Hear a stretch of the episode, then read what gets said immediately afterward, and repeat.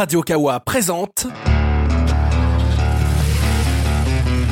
Allo Central Avec Alex le serveur et sa bande, la culture a son nouveau QG. Alors, on vous embarque? Bonsoir à tous et bienvenue dans ce tout nouveau numéro d'Allo Central, le numéro 23 déjà, ça passe vite, deuxième euh, numéro de cette nouvelle saison. Et ce soir pour m'accompagner, comme tous les soirs pour cette nouvelle saison, Lux Lucille Oui, Comment vas-tu bonsoir. Bah écoute, la patate. Et La toi patate Bah écoute, ça va très très bien. Alors qu'est-ce que tu nous disais juste avant qu'on prenne l'antenne Que tu étais seins nus, c'est ça? Exactement, j'ai enlevé mon soutien-gorge pour essayer de ramener des auditeurs. J'espère que ça Oh. va marcher, j'y crois à mort. La radio c'est génial Autre femme aux seins nus à côté de toi, Clémence Et oui, bonsoir. Comment ça va Clémence? Je ne savais pas que j'avais les seins nus, mais maintenant que tu me le dis, c'est vrai, j'avais pas remarqué. Ça va très, très bien. et toi? Bah écoute, ça va très bien. Tu vas encore nous faire une petite carte blanche ce soir. Mais oui. Merci, Ouh. merci Jackie. Merci Jackie et Clémence. Et à côté de toi, il y a Amo. Bonsoir Amo. Amo n'est pas là, mais c'est pas grave, on lui dira bonsoir tout à l'heure. Il est occupé à enlever son soutien-gorge en fait. voilà, il, il cherche un petit peu. C'est pas grave, il va revenir. Les aléas de la connexion, le direct, évidemment, ça commence toujours comme ça. Bonsoir Samuel également. Mais bonsoir Comment ça va? Bah, de ni soutien-gorge ni slip, euh, mais je vais voir Oh, ça, ça va. moi. C'est une émission très chaude ce soir. C'est On la sent, de toutes les débauches. on sent que c'est octobre et qu'il fait très chaud Eh dehors. bah oui, ils ont remis le chauffage dans mon immeuble, donc euh, voilà. Bonsoir, un autre petit nouveau Thomas. Bonsoir Thomas. Bonsoir. Alors comment ça va? Ça va, ça va. Seins nus également. Présente, présente-toi un petit peu pour, pour nos amis auditeurs. Euh, bah, bonjour, Thomas, graphiste, euh, geek, très très geek. Euh, je vais essayer de voir ce que je peux faire euh, sur la chaîne, mais bon, après ça va être beaucoup de comics, je pense. As-tu un Série Twitter? télé. J'ai un Twitter, le Twitter de Thomas. Le Twitter de Thomas, c'est ça ton C'est pseudo ça, c'est ça. C'est pourri Ouais. Mais non, mais c'est très bien. Oh, Ziva, comment t'es Avec, avec, agressif. avec T'as un seul T, ça hein, parce que Twitter veut pas qu'on mette Twitter dans les pseudos. Ah ouais Ah, Ouais. je savais pas du Je Ah. ne savais pas du tout. Euh, Thomas, T-O-M-A, ton C'est pseudo. ça. Exactement. Amo, es-tu là? Je suis là, je Ah, ouf. suis là. Ouf. Amo, lol Tout Japon, Kaorin.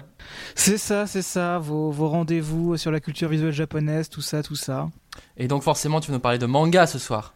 C'est terrible, je ne sors pas de ma niche, mais effectivement, oui, je vais vous parler d'un manga. Ah, bonne petite chienne. En parlant de chienne, je vous Oh, demande d'accueillir un autre petit nouveau. C'est Erwan, mon ami Erwan. Bonsoir. Bonsoir, bonsoir, merci pour le lancement. Comment ça va?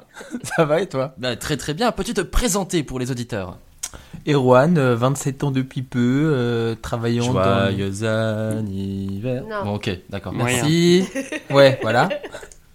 Bah continue, ton pseudo, Twitter, tout ça. euh. Twitter, E Giacometti, voilà, inécrivable, imprononçable. Ah, c'est pas grave, on le mettra. On On, le mettra. Voilà, exactement. Alors ce soir dans Halo Central, on va parler cinéma, notamment Clémence dans une petite chronique sur A Man from Earth. On va aussi parler sorties parce que c'est important de sortir quand même les gens, même s'il fait froid. Erwan nous parlera donc des Escape Games et notamment de la Lock Academy à Paris. Et on parlera donc manga avec Amo qui nous parlera de A Silent Voice, qui est un très bon manga dont il a déjà euh, fait des critiques dithyrambiques un peu partout. Mais il va nous en reparler ce soir rien que pour nous. Alors bien sûr, vous qui nous écoutez, vous pouvez réagir en direct, et ça c'est génial la technologie, grâce à Twitter justement, avec le hashtag Allo Central, Central avec un... Euh, les C'est bien, ça commence à suivre, donc Allo Central avec un E, on lira tous vos tweets, euh, notamment euh, personne, parce que vous n'avez pas encore tweeté. Ah si, voilà, bah, merci Samuel, tu es en direct dans l'émission. Il y a pas de quoi. Pour le moment, Le- il y a que les animateurs Ça mais Voilà, c'est ça. bon début. Studio Yak, tout ça. Bon, Ouais. bah, écoute, pourquoi pas. Hein. Bah, je vous propose tout de suite qu'on commence par parler cinéma, justement, euh, notamment avec une, une sortie incroyable dont Thomas voulait à tout prix nous parler ce soir. Je t'en prie, Thomas, ouvre Ah le oui. bal. Ah oui, mais je pense que là, ça va être le chef-d'œuvre du 7e art de cette année. Hmm. Donc demain sort euh, ce magnifique chef-d'œuvre que va être Aladdin avec Kev Adams, Ah. De Ah. Que je pense que Ah, tout le monde en a entendu Alors, parler. je, je pense que. Clémence connaît la chanson. Ah bah, Donc, Clémence, peux-tu chanter Clémence. le générique? Ah non, je, je connais que ça. Vraiment, je suis navrée, je vous ai fait un faux espoir. Je Tu- ah, mince. Est-ce- que tu peux le refaire? Écoutez, habitants de Bagdad, Je fais hyper bien. Parce que, attends, il y a des chansons dans Aladdin Mais oui, c'est Black M, meuf. c'est Black Oui, mais attends, c'est pas parce que. Black M il fait la musique qu'il y a forcément des chansons avec des paroles en mode comédie musicale en fait. Quand on Non, était petit aussi, il y c'est avait des chansons dans Aladdin. thème, je pense. Oui, mais du coup c'était Walt Disney, tu vois. Ce rêve bleu, tout ça. Par Alors, est-ce que, est-ce que ça vous branche quand même? Il y a aussi euh, Audrey Lamy, si je dis pas de bêtises. Il y a euh, Pef. Il y a, pff, il y a plein de gens connus. Jean-Paul Rouve, c'est pareil. Il y a pas Pef du tout. Non. Ils se ressemblent. Euh, Qui fait le génie déjà? C'est pas Pef qui fait le génie? Et pas Michel Blanc. Aussi Judor, je crois. Il y a Michel Blanc, Eric Judor. Voilà, je savais que c'était un petit chauve. Donc euh, ça vous branche pas Ah, mais pas du tout. Mais pourquoi ouais, euh. sais- ce serait de voir combien il y a d'argent public qui a été mis là-dedans via des- de la redevance ou des machins. J'aimerais bien savoir quelle part de mes impôts a financé ça en fait. Bah, Il y en a Bah, toujours, un, peu- toujours un dans le ciné quoi, mais. euh, Non, Mais non, moi, mais ça, sent tellement me la comédie française euh, où ils nous ont mis toutes les entre guillemets blagues dans la bande-annonce Ouais. et au final on va bien se faire chier pendant une heure et demie genre euh, genre Is No Good, Robin des Bois et tout ça franchement faut qu'ils arrêtent de vouloir faire ça en France Eh ben, justement, en fait, parlant d'Is No Good, être dans- Ils veulent être dans l'instantané. C'est pas. Moi, si j'ai pas envie d'aller le voir, c'est pas juste parce que euh, ça fait bien de cracher sur Kev Adams et Black M, même si je pense que c'est profondément de la merde. Euh, c'est que ça va être un film, il va être drôle pour une toute petite portion euh, de la population, et nous, ça nous fera pas rire. Et dans 10 ans. Tout le monde aura oublié ce film, comme tu dis, avec Is No Good, Mm. euh, qui a fait rigoler pendant 6 mois parce que c'était Michael Youn et qu'à ce moment-là, Michael Youn était très populaire. Et ça s'est arrêté là. C'est juste que ça va être mauvais, ça va être private joke sur private joke. C'est juste balancer un casting qui soi-disant est drôle. Enfin non, c'est juste pourri. Enfin, ah mais exact Ouais, et encore euh, Private Joke, c'est même pas dit que ça soit vraiment drôle parce que d'après les premiers visionnages, c'est rempli de blagues vraiment, vraiment borderline. Du coup, ça risque de faire un peu grincer des dents quand même. Bah, c'est mettre blague sur blague en espérant qu'on va avoir un rire et au final euh, c'est bateau et l'histoire euh, puis honnêtement j'en ai un peu marre de enfin personnellement de tous ces il y a plus aucun scénario original j'ai l'impression Ah non, bah Oh. c'est on n'arrête pas de, de reprendre des trucs enfin entre les préquels et les reboots et tout ça aux Les États-Unis préquels. Oh là là. non Je, Même les- je... Vas-y, Erwan. Les, les films qu'on fait dix fois, genre encore Peter Pan, genre encore La Belle et la Bête, il y a un moment, je pense que c'est bon quoi. C'est bon quoi, ça va. Et préquel, je ferai donc un ta gueule dessus. Bah écoutez, puisque personne ne va aller voir Aladdin, je vous propose d'enchaîner ma petite Lucille. Mais oui, Enfin, je enchaîner, virgule, ma petite Lucille. On va pas enchaîner ma petite non, Lucille, merci évidemment. de ne pas m'attacher, c'est très, c'est très gentil, je préfère rester. Surtout euh, seins nus. Libre, je ne suis pas une, un numéro de fable libre et du coup, je- bah, c'est Samuel qui va enchaîner sur une news et qui va Oui. nous parler d'un film qui s'appelle Les cerveaux. Oui, après cette, cette, ce moment très métal hurlant d'enchaîner des gens au seins nus, euh, on va on va parler d'une comédie qui va oublié. sortir euh, il y a peu de temps, le 25 novembre, euh, qui s'appelle en français Les Cerveaux, donc en version originale c'est Masterminds. On sait faire des titres hein, dans les cinémas en français. Au moins là ils ont pas remplacé un titre en anglais par un autre titre en anglais, donc déjà c'est bien. Donc Les Cerveaux, euh, en fait c'est un film de braquage, mais c'est une comédie de braquage qui va sortir dans un, petit mois et qui est basé sur le, le braquage de la Loomis Fargo dans Caroline du Nord en 1997, qui est qui était, en tout cas à l'époque où il a été fait, le, plus gros braquage de l'histoire des États-Unis, qui a une histoire vraiment rocambolesque parce que c'est euh, une histoire un petit peu farfelue, c'est-à-dire que les, gens qui voulaient braquer avaient un plan complètement foireux, que je vais pas révéler parce que ce sera c'est un peu le sujet du film, mais qui, sur un malentendu a marché en fait. Et non seulement ce plan a marché, ils ont réussi à détourner 20 millions de dollars, mais en plus le gars qui conduisait le camion, euh, il s'est tiré avec la caisse sans ses complices. Donc euh, là, le FBI était complètement perdu parce qu'ils se sont dit bah, comment ce plan foireux a pu marcher et comment on va retrouver ce gars-là en même temps que ses complices? Essayaient lui de, le retrouver.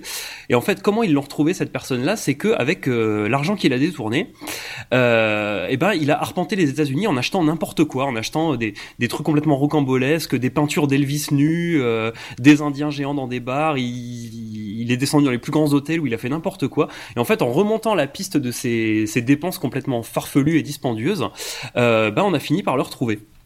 Euh, donc après il y a eu un procès, il y a eu plein de plein d'histoires.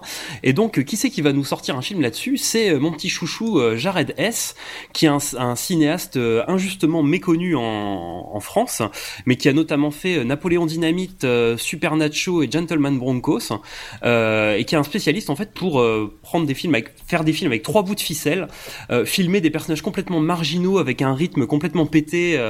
Euh, très très très lent avec euh, des personnages qui ont systématiquement des postiches qu'on les raconté à côté de leur pompe, des, des moustaches pas croyables et d'en faire des héros et en fait d'en faire des truc absolument euh, flamboyant et, euh, et d'en faire des héros de Hollywood, quoi. Des gens qui n'ont pas des physiques faciles, qui sont vraiment complètement marginalisés dans la société, qui ont des professions étranges et des destins étranges, et il arrive à en faire des trucs qui sont systématiquement hilarants. Enfin, en tout cas, sur moi, ça marche. Euh, et là, il a été chercher un casting qui est en grosse partie issu du Saturday Night Live. Alors là, c'est un film de commande. hein. Mhm. D'habitude, il fait un peu des films dans son coin euh, avec son épouse et des, des, des gens pas très très connus. Euh, là, il a eu un peu plus de sous parce que parce qu'on c'est pas un de ses produits originaux. C'est on a été le chercher pour faire ça. Donc il y aura au casting dans, le- dans le rôle titre donc du braqueur qui a, qui a qui a eu cette vie incroyable, euh, Zach Galifianakis. Donc j'ai réussi à pas me tromper en le disant.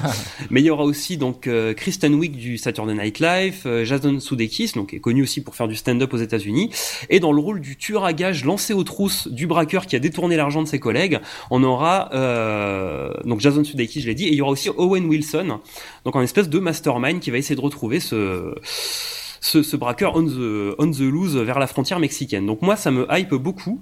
Ça a l'air d'être une comédie un petit peu, un petit peu quand on regarde le, le trailer en VF, parce qu'on sait ce que c'est que les trailers en VF et on, on connaît l'argent maintenant qui est investi dans les versions françaises. Néanmoins, j'ai revu les trailers qui étaient sortis en VO et ça me plaît déjà beaucoup plus. Donc moi, je pense que le 25 novembre, je prendrai ma petite place et que j'irai voir Les Cerveaux. Donc, qui devrait sortir quand même assez largement en France, parce qu'il y a un gros distributeur derrière. Donc, euh, je vous le recommande par avance et je m'excuse si c'est pas bien. Alors, est-ce que ça branche d'autres euh, d'autres nos chroniqueurs, ce film? Bah maintenant, oui. La- la Merci. tu sais. Merci Clémence pour, euh, pour ton exposé euh, très, euh, très complet et ton argumentation On peut incroyable. pas toujours être au top, mec. bah écoute, j'espère que tu seras au top pour la carte blanche au moins. D'autres d'autres personnes, non Est-ce que vous avez entendu parler au moins? Moi j'avoue que je n'ai pas du tout entendu parler. Mais pareil, Pareil. j'ai l'impression qu'il n'y a pas eu de promo, ou alors je me suis pas tenu au courant. Il y en a eu peu. Il devait sortir cet été en fait, hein, et, euh, et il a été retardé parce qu'il a été retardé aux États-Unis. Donc la sortie euh, après les États-Unis a été retardée d'autant. Donc en fait, clairement, c'est une comédie de l'été qui va sortir en novembre. Donc ça va se planter hein, en France. Personne n'ira voir ça. Mais moi, j'irai. Très bien. Alors écoute, on va parler justement d'une sortie très récente que Lucille a eu le temps d'aller voir au cinéma. C'est le film Marguerite avec Catherine Fro. Effectivement, là, je vous parle d'un film qui est déjà sorti il y a un bout de temps, puisqu'il est sorti le 16 septembre. Mais vraiment, ça a été un gros coup de cœur. Donc, un film français réalisé par Xavier Giannoli et qui raconte en fait, dans les années 20, l'histoire d'une baronne qui s'appelle Marguerite Dumont qui est très riche, qui est fan d'opéra, qui adore chanter et qui donne en fait, euh, bah, qui déjà chante toute la journée pour elle et qui donne régulièrement des petits, euh, des petits concerts devant ses amis, son cercle proche. Seulement voilà, Marguerite, elle chante terriblement faux et personne ne lui a jamais dit. Donc euh, on suit donc cette femme qui trimballe ses casseroles au sens propre comme au sens figuré. Un peu d'aventure en aventure puisqu'en fait le film est réalisé, enfin il y a différents tableaux, ce sont des chapitres en fait, donc ce qui fait qu'on la suit euh, à travers un peu euh, toutes ses péripéties où on en apprend un petit peu plus à chaque fois sur elle, mais aussi sur son entourage. Donc, qui est Marguerite? Qu'est-ce qu'il a dit? Pourquoi elle passe son temps à chanter? Pourquoi elle n'est pas du tout consciente de chanter comme une casserole? Et surtout, pourquoi personne autour d'elle ne lui dit la vérité? C'est vraiment un film qui m'a qui m'a vraiment touchée. C'est c'est c'est- amusant, c'est dramatique, des fois c'est doux. C'est assez fascinant parce qu'en fait, on sait jamais sur quel pied danser. On trouve tout le monde cruel de ne jamais rien lui dire, mais en même temps, on les comprend terriblement. C'est difficile un peu de, de, de réussir à définir euh, toutes les émotions par lesquelles il m'a fait passer, sincèrement. C'est vraiment un, un, un très beau film. Il y a une brochette d'acteurs. Ils sont tous fantastiques. Là, je suis un peu Bah, puis Catherine Fro de toute façon. Alors, voilà, Catherine Fro déjà. Mmh. J'allais la citer en dernier, mais j'ai j'ai eu trois coups de cœur. Donc il y a eu Sylvain Dieuette que je ne connaissais pas du tout, qui joue le rôle de Lucien Beaumont, qui est un jeune journaliste, qui en fait au début se dit bon bah elle a l'air d'être bête comme ses pieds vu qu'elle se rend même pas compte qu'elle chante euh, comme une casserole. Du coup il s'est dit je vais essayer un peu de la duper, de lui piquer son pognon, et en fait il se prend d'affection pour elle. Il y a André Marcon, un acteur plus âgé puisqu'il joue le rôle du mari de Marguerite, qui tente en fait par tous les moyens de l'empêcher de chanter en public parce que ben il n'a pas le courage de lui dire qu'elle chante mal, mais il veut pas non plus qu'elle s'humilie. Et bien évidemment Catherine Fro, qui m'a mis une claque monumentale. Sincèrement, elle a réussi à me briser le cœur en un regard. C'était un truc de fou. Donc euh, vraiment, si normalement il passe encore dans certains cinémas parce que c'est un gros succès. Alors j'ai pas du tout noté les chiffres, mais pour un film français, ça marche très très bien. Surtout pour un film français un peu dramatique, on a surtout l'habitude que ce soit plutôt les comédies qui fonctionnent bien, euh, il faut l'avouer. Là, euh, franchement, gros succès. Donc c'est encore, euh, je veux dire, Euh, je crois qu'il est encore dans pas mal de, de salles. Et donc l'histoire de cette baronne complètement farfelue, euh, complètement grandiloquente, euh, il faut voir ce film. Et pour l'anecdote, en fait, il faut savoir que donc ce film est une version romancée d'une histoire vraie, qui est celle d'une cantatrice qui s'appelle Florence Foster Jenkins, qui chantait Mhm. faux aussi, sans que personne ne- n'ose lui dire euh, qu'elle chantait comme une casserole, et qui un jour bah, s'est retrouvée sur scène, etc. Donc il y a pas mal de similitudes avec l'histoire de Marguerite Dumont. Et d'ailleurs, drôle de coïncidence, l'histoire de Florence Foster Jenkins va bientôt être adaptée au cinéma par Hollywood et c'est Stephen, Stephen Frears pardon, qui sera Ah. derrière la caméra et c'est Meryl Streep qui interprétera le rôle de la cantatrice. Et franchement, je pense que Catherine Fro va poutrer Meryl Streep. Oh, bah Meryl Streep quand même, attends. Ah ouais, mais franchement. J'ai beaucoup de respect pour Meryl Streep, mais je pense qu'elle va. franchement, euh, Catherine Fro est tellement extraordinaire. C'est, tu pourras pas battre une interprétation pareille. 700 000 spectateurs. Voilà, ce qui est, cap- ce qui est pas mal pour un film dramatique français quand même. Ouais, pour un, pour un drame, oui, c'est bien. En tout cas, j'ai vu pas mal d'extraits. C'est vrai que ça donnait beaucoup envie. Tu parlais de drame, mais il y a un petit peu d'aspect comique quand même malgré Oui, tout. oui, oui, oui, ça reste, ça reste souvent très cocasse parce qu'en plus il y a toute cette façon de masquer euh, la vérité en fait. Et puis il y a aussi ce moment où justement, enfin, je veux dire, on a tous lu le pitch avant d'aller voir le film, Mhm. donc on attend tous de l'entendre chanter et, et- et le réalisateur il pousse, tu vois, il, il fait durer le plaisir, c'est mis en scène, etc. Jusqu'au moment où tu l'entends chanter pour la première fois et, tu- et là t'as juste envie de rire dans la salle en fait et en même temps tu te rends compte à quel point c'est dramatique pour elle.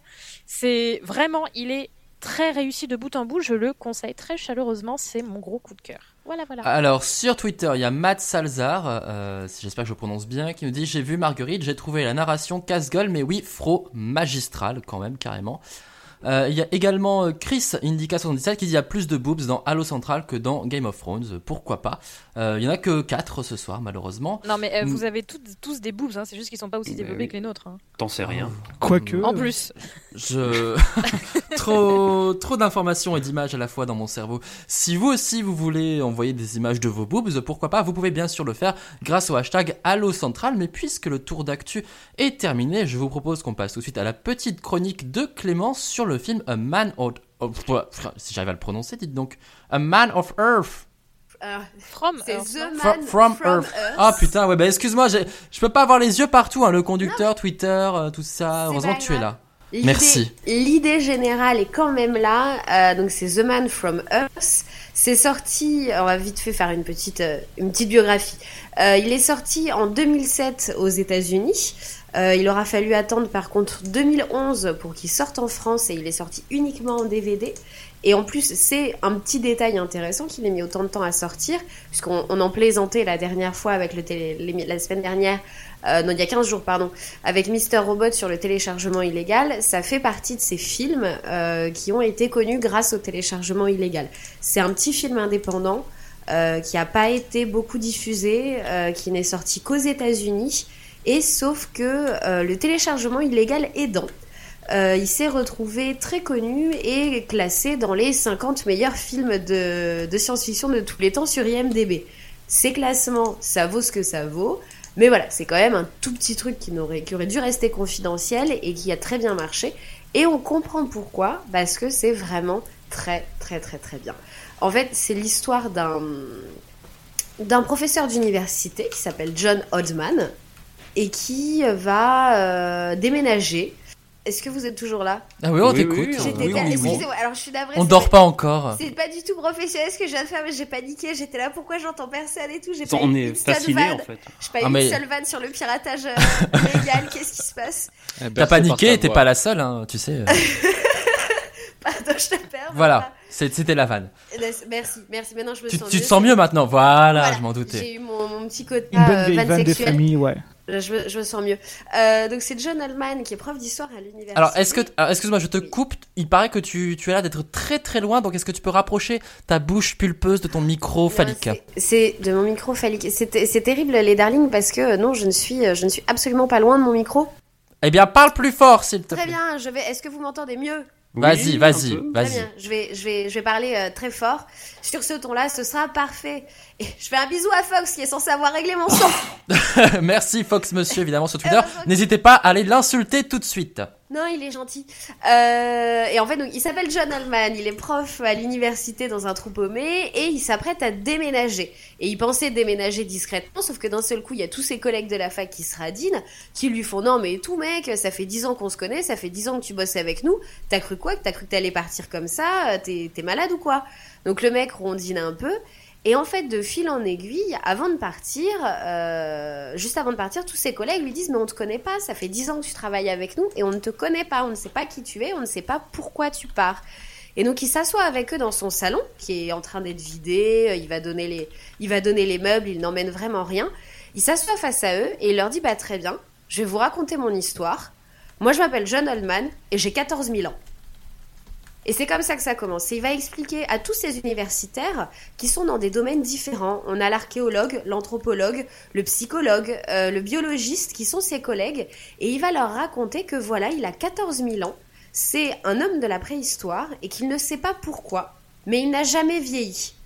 Et il a un système immunitaire de fou qui fait qu'il survit très bien à toutes les maladies un peu dégueulasses. Vous lui coupez un bras, il va quand même perdre la main. hein. Mais voilà, et il a 14 000 ans. Et ça démarre comme ça. Et euh, c'est un pitch qui paye pas de mine, j'entends bien. Euh, en plus, ça donne pas forcément envie parce qu'on parle quand même d'un film indépendant qui a un huis clos. Euh, moi, on m'a dit ça, j'étais alors là, les gars, certainement pas. Moi, j'ai autre chose à faire que de me faire chier pendant une heure et demie au cinéma, c'est hors de question. Et en fait, c'est génial. Parce que c'est extrêmement bien écrit, c'est extrêmement bien réalisé. D'un point de vue de réalisation, il y a des vrais moments de génie. Parce qu'en effet, c'est un huis clos. Tout se passe soit dans le salon, euh, soit sur la véranda de la maison. Donc vraiment, il n'y a pas, pas 8000 décors. Sauf que la réalisation est extrêmement dynamique. Il va toujours y avoir des changements de position, des gens qui passent, euh, des déménageurs qui viennent récupérer des cartons, ce qui fait que finalement, vous, vous n'êtes pas en plan fixe statique. Donc déjà ça, ça vous détend un petit peu quand vous êtes, quand vous êtes spectateur. Et au niveau du scénario, le fait qu'il ait 14 000 ans va amener des questions philosophiques euh, sur l'humanité hyper intéressantes. Parce que ce serait comme discuter avec un mec qui connaît toute l'histoire de l'humanité, en fait, qui a tout vu. Il y a des thèmes qui vont être abordés, notamment le thème de la religion, qui sont des merveilles. Euh, ça fait partie de ces films, quand vous le regardez, après, vous n'avez plus la même vision du monde qui vous entoure. C'est un, c'est un film qui va, qui va vous sensibiliser à quelque chose, qui va vous apprendre quelque chose, sans être jamais euh, pompeux, pédant ou quoi que ce soit. C'est pas du tout chiant. c'est Arrête avec tes gros mots là. oui, je suis vulgaire, pardon. Non, c'est- une vanne encore. Lol, mais ça, ça me rassure que tu me fasses des vannes. Mais Euh, parle fort, n'hésite pas. hein. Vas-y, vas-y. Là, je, là- mais j'ai une Mais- bronchite en plus, je suis en train de hurler dans mon micro. Ah mince, bah écoute, sinon fais rapide, augmente ton son vite fait pendant que je parle, tu vois, tu peux augmenter ton son de ton microphone pendant que je meuble et que je vais faire un petit tour sur Twitter. Euh, alors sur Twitter, qu'est-ce qui se passe? Il y a des films français pour se faire chier en huis clos, sinon hein, attention à ce que vous souhaitez, c'est Nicolas Burki qui nous le dit sur Bonjour Twitter. à lui, c'est un copain. Ah bah bonjour Nicolas Bonjour, Burki qui a Nicolas. un magnifique, magnifique pépé, en tout cas très très mignonne avec une espèce de petite créature, ainsi que Hall341 qui me dit il faut absolument parler de The Person of Interest. Euh, oui, bah pourquoi Ouh là là, pas. moi Gigi Abrams, je lui chie dessus. Hein. Mais ok, Mon micro marche ou pas? Son micro est, C'est- beaucoup mieux déjà. c'est- va mieux, ouais. mieux, ouais. L'indignation, Zog- ça marche. La Et dernière elle fois, On a entendu pour ce qui était important. voilà, c'est ça. Et- je continue. Hall veut surtout qu'on l'on parle de The Good Wife. Et ça, oui, bien sûr, évidemment, The Good Wife. On en parlera très bientôt. Je compte bientôt m'acheter les DVD. Ma petite Clémence, tu peux donc reprendre après cette interruption euh, inopportune. Alors, très bien. Et on parlera, on parlera de The Good Wife et on parlera aussi des multiples opérations de chirurgie esthétique de Juliana Margulis. Hein. Oh, Margulis. Euh, Margulis. Margulis, ouais. Non, non, mais attends, la meuf, elle a plus la même gueule entre urgence et maintenant. Enfin, il y a un problème. Enfin, Oui, enfin, il y a 10 ans aussi, c'est Oui, c'est ça aussi. Il y a eu la vieillesse. La vieillesse, quelle vieillesse? Elle a l'air plus jeune que dans Urgence. Quelle Euh, vieillesse? Et non, t'exagères Asiatiques, ils ont quand l'air même. plus jeunes quand ils sont vieux. Ah, C'est de l'arnaque. Enfin, voilà, c'est dans le thème, hein, ces gens, euh, ces gens qui ne vieillissent pas. Et sinon, oui, euh, Man from Earth, alors? Mais oui, parce que donc vous êtes, vous êtes différents, ça vous fait, ça vous fait réfléchir à des choses. Et je suis pas, ne vous inquiétez pas, vraiment, on ne se fait pas chier. C'est pas vrai du tout. Moi, je suis pas du tout adepte du cinéma euh, où on s'ennuie. Enfin, j'aime bien un peu les gros navets, hein, j'admets. Mais euh, le cinéma où je posais mon cul, on va me dire, mais tu vas voir, c'est hyper profond, ça te fait réfléchir à des choses dans la réalisation. J'en ai rien à foutre. Je veux dire, à un moment, je vais voir un film, c'est pour qu'il me distrait. En effet, qu'il m'apprenne des choses euh, si c'est possible, mais c'est pas euh, juste pour me regarder en rond euh, et m'ennuyer. C'est vraiment pas le cas, c'est vraiment hyper distrayant. C'est assez court et assez dynamique pour que justement vous ne vous ennuyiez jamais. Et ça pose des vraies, vraies questions. C'est hyper bien. Et en fait, en m'enseignant, je me suis rendu compte que ce scénario est un peu vieux. Euh, parce que donc c'est réalisé euh, par euh, Richard Arkma- par euh, Richard Schenk, Schenkman, euh, qui est aussi le, le réalisateur de Abraham Lincoln, euh, tueur de zombies. Je je sais pas, je sais pas ce qu'il a fait. Un grand film, hein Oui, très sympathique. Je sais pas, il a, il, a, il a craqué son slip. Et en fait, c'est sur euh, un scénario de Jérôme Bixby, qui est un auteur Et de le secret science-fiction. de Nîmes. Oh Alors il faut, il faut qu'on en parle un jour dans Halo Central obligatoirement et on chantera la chanson qui fait pleurer. D'accord. Ok. Jamais vu, hein.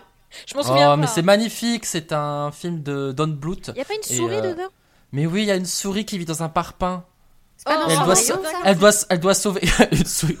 Cendrillon, elle vit pas dans un parpaing, mais elle doit sauver son enfant euh, qui a une bronchite ou un truc du genre. Enfin, enfin bref, euh, Oh. reprenons. Ah, on en parlera très bientôt. C'est triste. C'est C'est petite très très triste, ça fait pleurer. Bah c'est un peu, c'est celui qui a fait le petit dinosaure, hein, donc vous voyez un petit peu le Oh niveau de tristesse. Là là. Ah bah ouais, voilà. Petit pied, petit pied, si tu nous écoutes. C'est pour ça que notre génération est endurcie et pas celle, celle qui viennent après. quoi. Moi je me sens, C'est je me le- sens pas si dur que C'est ça. le tu petit sais. dinosaure. ouais. On est prêt à affronter la vie après ça. Euh, Alors, Clémence. Tarot. Bref, le mec est un, un auteur de, de science-fiction très connu. Il est mort en 1998 et apparemment il aurait euh, écrit ce scénario quasiment sur son lit de mort. Euh, donc ce, ce scénario d'un d'un homme qui ne vieillit pas, qui a vu avancer euh, l'humanité et qui vient en parler. Et euh, ce qu'il faut savoir, c'est qu'en plus c'est très bien écrit parce que c'est toujours très logique. Euh, parfois, on va lui poser des questions genre t'es né où, t'es né quand? Et il va dire, mais il va leur dire, mais comment vous voulez que je le sache? Enfin, c'était une époque où euh, la, géographie était pas la même. Et à chaque fois, c'est toujours très logique, très bien fait. C'est très fin. Et euh, vraiment, Ça se mange sans fin. c'est fin, c'est très fin, ça se Putain, mange j'ai pas sans osé la faire. Euh, je- Ce soir j'ai démissionné des vannes, hein, je c'est préviens. pas grave. Il y a eu euh, donc voilà, c'est il y a eu quelques il a eu quelques prix, il en a eu deux euh, au festival de Rhode Island, mais bon, ça c'est comme tout hein, les, palmes d'or euh, c'est un très grand prix et pourtant c'est très souvent chiant. Donc ça ne veut ça ne veut rien dire. Mais voilà, pour vous encourager à le voir, je vous dirais déjà ce que je vous ai dit, c'est hyper bien. Euh, qu'il a quand même réussi à se faire classer dans les 50 meilleurs films de science-fiction de IMDB euh, par le temps, par l'affection des gens. C'est un film qui a de très bonnes critiques, alors que vraiment, à une autre époque, c'est un film qu'on n'aurait jamais connu, qui aurait dû, qui aurait dû rester sous un fond de, sous un fond de tiroir, un fond de chaussette si Internet n'avait pas été là. Et sauf qu'il est tellement bien, il est tellement bon que finalement, euh, le truc est devenu culte, quoi. Donc c'est The Man from Earth. Vraiment, matez-le parce que c'est et ça pour le coup c'est vrai, ça se mate sans fin parce que ça fait partie de ces films que vous allez voir une fois. Vous allez trouver ça trop cool, vous allez vous dire il faut absolument que je le montre à mon pote. Une semaine après, vous allez le remater. 15 jours, 3 semaines après, vous allez le refaire parce qu'il faudra le montrer à quelqu'un d'autre et ça vous dérangera jamais. Ça me l'a fait, ça l'a fait à des amis à moi. C'est vraiment un film qui, qui se regarde sans fin, qui a toujours des lectures différentes. C'est, il est passionnant, vraiment. Allez-y quoi. Bien, merci Clémence pour ton coup de cœur cinéma. Ma chère Lucille, de quoi allons-nous parler dans la prochaine partie de l'émission? Euh, alors laisse-moi juste reprendre euh, le. C'est Le c'est- c'est- conducteur. Hyper brutal comme, euh, comme Ah ouais, non, mais transition. ça, hein. je m'attendais Oui, pas. tu Moi, je demandes pas m'attendais à ce que tu me demandes ouais, ton avis, non, en fait, c'est ça. c'est- Alors, bah, je sais pas, votre avis, est-ce que... Oui, c'est vrai, est-ce que quoi. vous l'avez... Non, bah Non, on pourquoi pas, pas écoute. Bah bah, Vous l'avez vu ou pas? Non. Voilà. Voilà, bah je- m'en doutais. Mais son avis envie. Ah, vous avez envie de le voir maintenant Ouais, un peu Bah grave. pourquoi peu pas. plus, Après, je me méfie toujours un peu parce que Clément, c'est quand même la femme qui m'a fait regarder Twilight. Donc, euh, Ah, c'était pas Twilight, c'était Vampire Academy. ouais, mais si, j'ai quand même regardé pire. Twilight après qu'on ait eu une grande discussion euh, sur Oh laquelle là tu m'as convaincu qu'il fallait absolument le lire et qu'à défaut, il fallait le voir.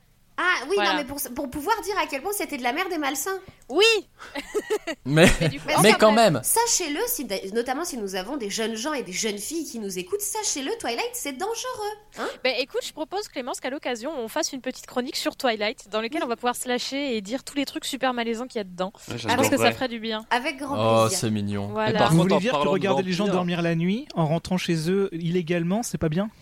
Alors moi, c'est plutôt le côté euh, anti-avortement, euh, même si ton enfant doit te tuer, qui m'a mise mal à l'aise. Moi, à la Mais- limite, c'est un des trucs qui m'a le moins choqué. L'avortement, Euh, le mec qui te regarde dormir pendant que tu. Euh, pendant non, que tu- le, le, le truc contre l'avortement. Mais bon. Ah ouais. Enfin bref, Bien tout ça pour Autre débat. une petite pause musicale, nous allons pouvoir entamer le deuxième thème de cette euh, 23e édition d'Allo Central. Nous parlerons sortie avec dans les news le festival Singzilla, l'expo Respiration, les tribunes de la presse et un thème sur les escape games par Erwan. Magnéto. Serge. On dit souvent que tout était mieux avant. euh, Qu'en pensez-vous, euh, Papy Groublin? C'est vrai, c'est vrai. Tout était beaucoup mieux avant. À l'exception de la difficulté de l'accès à la musique japonaise. Coucou, c'est Amo. Kaorin, c'est le podcast musical dédié à la culture visuelle japonaise.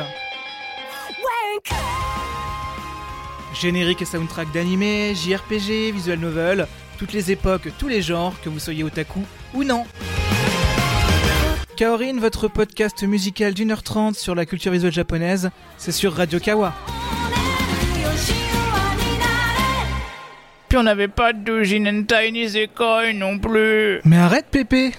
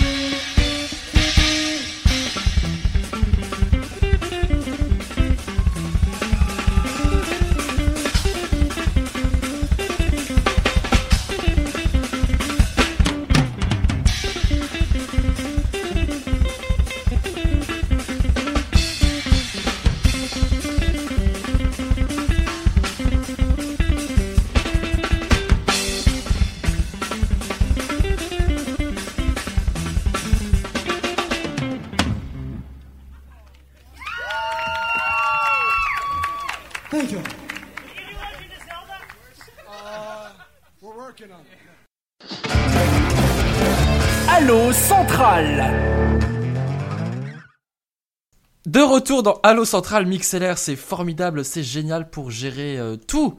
Toute la, toute la réalisation. S'il y a des petits soucis, ne vous étonnez pas. C'est juste que c'est un petit peu euh, freestyle de tout gérer en même temps, de voir un petit peu les yeux sur Twitter en plus. Sur Twitter, on nous précise que Lincoln a chassé plutôt les vampires en fait, plutôt que les zombies. C'est Murray 2424. Ça empêche pas. Euh, non, excuse-moi, les zombies ça se dessèche, les vampires ça suce, donc c'est pas pareil. Euh, et Mais Birdie, enfin. Mais enfin ça suce le sang, 75 014, Birdie 75 014, qui nous dit que c'est l'auteur du meilleur épisode de Star Trek original avec l'univers miroir. Merci Wikipédia, je ne sais plus de qui il parlait, du Non, mais réalisateur c'est de. génial. Enfin, Voilà, c'est- en, hein. en effet, c'est- enfin, je suis complètement d'accord avec lui. Bah oui, Mais, c'est euh, logique.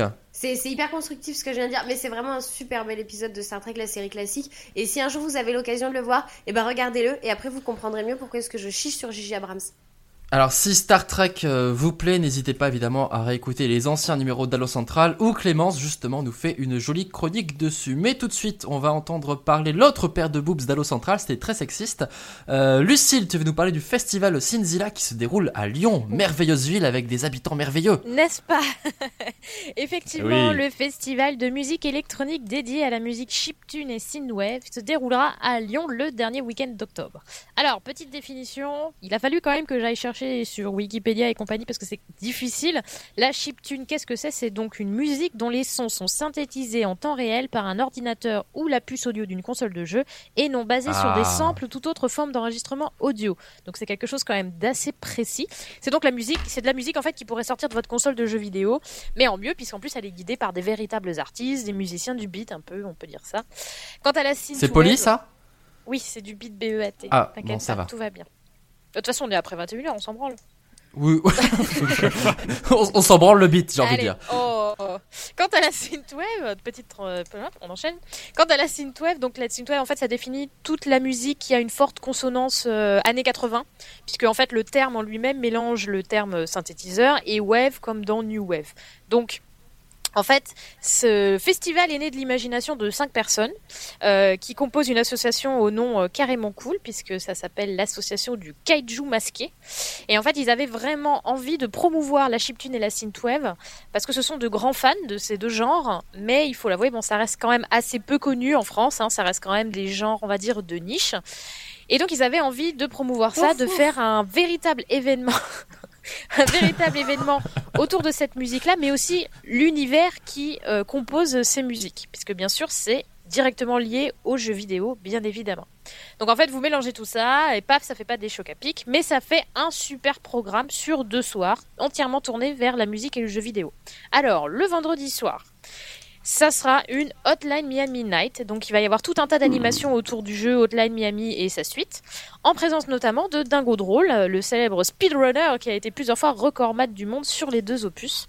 Donc il y aura plein de trucs, ça sera tout le thème années 80, il y aura de la musique, mais il y aura surtout beaucoup de jeux vidéo avec notamment, euh, je crois, euh, des concours de vitesse sur des, des niveaux tirés au sort, etc. Donc là, ça sera vraiment sur le jeu. Samedi soir, par contre, ça sera complètement différent. Là, on sera sur un gros concert de folie, un live show avec des groupes locaux, donc deux groupes lyonnais, Dan Terminus et Thomas Barandon, donc qui n'est pas un groupe qui est un Mhm. type, mais euh, c'est pas grave.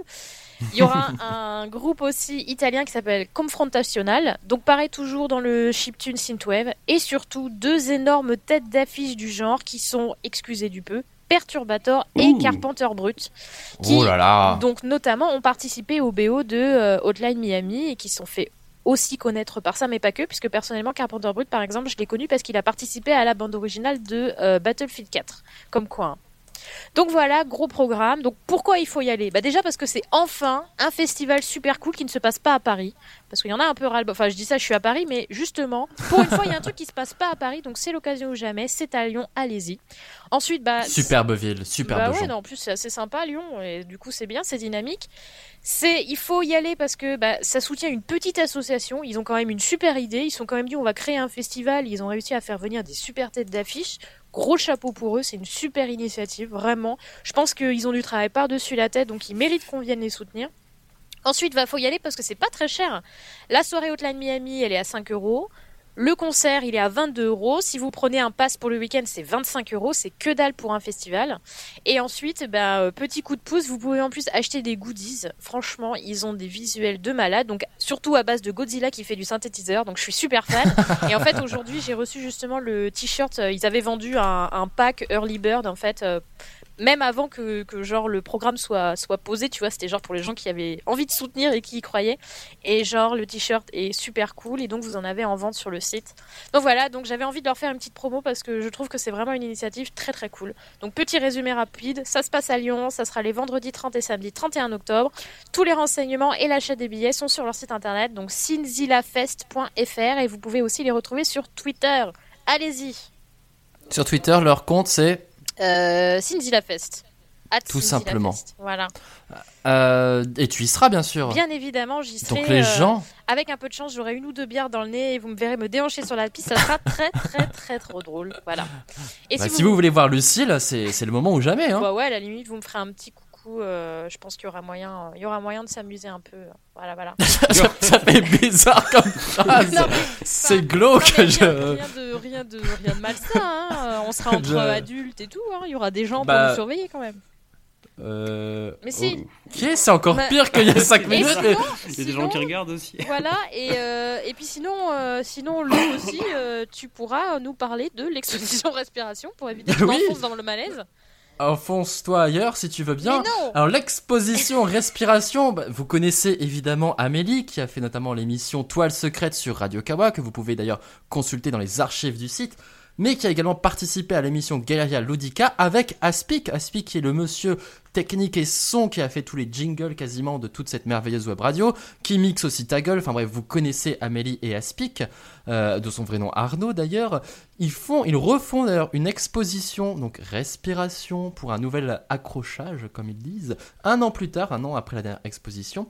Ça se passera du 2 octobre au 2 décembre, en compagnie d'Edouard Noisette et Pauline Sanchez. Donc euh, n'hésitez pas voilà à passer. C'est donc euh, à la- à l'antenne Jeune Flandre, au 49 Terre rue de Flandre, dans le 19e à Paris. Et vous pouvez bien sûr les rencontrer, leur poser des questions. Ils ne seront pas là tout le temps, tous les jours évidemment, mais n'hésitez pas à vous renseigner. Voilà. L'objectif sera de mettre la nature à l'honneur, donc avec de très jolies toiles. N'hésitez pas. Je vous invite à consulter la page Facebook, donc c'est respiration.expo. Normalement, si je ne dis pas de bêtises, vous pourrez vérifier ça sur Facebook. Et c'est vraiment très très joli. Nous les encourageons, nous les embrassons et on leur dit évidemment à très bientôt dans cette émission, puisqu'ils passent parfois pour chroniquer des sorties artistiques, évidemment. Et je vais redonner la parole à Clémence, tout en faisant peut-être un petit tour par Twitter s'il se passe des choses, je ne sais pas. Oui, mais bien sûr, il y a oh putain, mais son pseudo de merde, euh, Mad Qui nous dit en plus à Lyon on mange bien. Euh, effectivement, les petits bouchons, les, les, les quenelles aussi. J'ai mangé une putain de poutine. Ah, la poutine de Lyon, on n'en parle pas assez. La, la Québec. célèbre poutine de Lyon. Voilà. Euh, à- chez Frites alors, à côté d'Opéra. Ah, écoute, moi j'ai mangé un tiramisu la fois dernière à Lyon et, euh, et j'ai mangé aussi euh, du boudin entier. Clémence, tu voulais nous parler des tribunes de la presse. Oui, c'est fou, fou ce qu'on entend, ce qu'on m'entend ce soir et tout. Euh, donc je vais oui vous parler des tribunes de la presse parce que non, Lucille a raison, il ne se passe pas des choses qu'à Paris, il se passe des choses dans toute la France, les mecs, c'est dingue. Oui, la France, ça n'est pas que Paris et il se passe des choses à Bordeaux. Les tribunes de la presse, qu'est-ce que c'est? C'est la cinquième édition, ça fait cinq ans que ça existe et c'est euh, donc quatre jours de conférences à cette période-là de l'année sur un thème donné. Euh, L'année dernière, par exemple, c'était l'Europe. Généralement, ils essayent de faire ça euh, sur des trucs un peu d'actualité, puisque l'année dernière, conférence sur l'Europe, parce que c'était vraiment en plein cœur euh, de la crise entre euh, l'Ukraine et la Russie. Euh, donc ils sont, euh, ils essayent toujours un petit peu de coller, sachant que en décembre ça va être la COP 21. Le thème de ces de ces conférences va être la Terre a-t-elle perdu la boule? Waouh Oh, oh, oh, oh, c'est drôle. Oh yeah baby. Euh, et donc, soit dit en passant, généralement c'est très intéressant euh, puisque ça fait cinq ans que ça existe, cinq ans que c'est fait avec euh, des professionnels de la presse de toute la France. Il y a souvent des invités, des invités prestigieux. Je ne sais pas ce que ça vaut pour certains, mais le coordinateur cette année c'est Christophe Ondelat. N'oubliez pas qu'à l'origine Christophe Ondelat est un journaliste et qu'en plus il était pas mauvais. Et il est Euh, ne- Oui, Mais surtout ah bon chanteur. Il est pas blond Non, chanteur, Non, il est non. qu'il ne fera pas un Grand débat sur les cheveux. Mais de toute façon, il perd ses cheveux, de toute façon. Voilà. Mes camarades. Bah, ça arrive à plein de bien, genre. Plein de gens. c'est quoi cette émission? Vous êtes toujours dans Mais Allo je sais pas. On a l'impression d'être oui, alors, euh, la culture, le Serge cinéma, Gainsbourg, euh, de Jacques presse. Allô, coucou sur le zinc. Tout est normal. Donc, c'est euh, Et 21h40. c'est déjà la merde, quoi. Donc, euh, il va y avoir trois jours de conférences, jeudi, vendredi et samedi. C'est entièrement gratuit. Samedi. Et oui, oui, on m'a toujours dit que je disais samedi de façon euh, rigolote. Euh, J'ai envie de te dire, voilà quoi. On est là pour quoi? On est là pour se juger ou on est là Samedi, pour c'est euh, s'apprécier Grise. quoi Qui? Samedi, c'est Attention. de grise. Attention. Oh, je vais y arriver. Enfin, Contre- Van, Murray 2424 dit euh, déjà Fort Boyard a perdu la boule. Voilà. Oh my god Oh mon Voilà, dieu, voilà. Oh, en plus elle est drôle quoi. Oui, oui. C'est- vachement bien, je tiens à le dire. Et euh, donc c'est gratuit. Allez, euh, vous, faut simplement s'inscrire par mail via les tribunes de la presse.org Et encore, euh, je vous cache pas que c'est pas dramatique si vous vous êtes pas inscrit, euh, vous arrivez, il y aura bien toujours un gars qui se sera inscrit et qui sera pas arrivé dans l'amphi, il y aura de la place. Donc jeudi, vendredi, samedi de cette semaine, euh, vous avez tout le programme sur euh, les tribunes, tribunes, pas les tribunes de la presse.org. Euh, l'inauguration est en ce moment même, hein, voilà, donc euh, prenez votre billet de train, puisque l'inauguration, vous en avez peut-être entendu parler, c'est un documentaire fait pour la COP21 qui a été financé par du crowdfunding qui est réalisé par Mélanie Laurent. Euh, bref, ça, vous n'en avez pas entendu parler, c'est pas grave. Non, enfin, on s'en fout un peu. Euh, et en fait, donc c'est un, c'est ce qui fait le, c'est ce qui fait l'inauguration ce soir au cinéma Utopia de Bordeaux.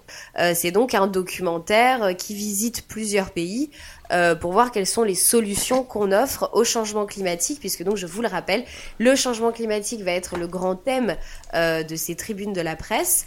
Vous vous en doutez, c'est aborder un thème via la presse via les médias, via leur vision et via leur rôle dans euh, ce mécanisme-là. Euh, Il y a des conférences qui promettent d'être très intéressantes, notamment sur la déforestation, euh, sur la place que l'écologie peut avoir dans la presse actuellement. Et c'est vrai que c'est pas pas toujours malade hein, la promotion que fait les médias.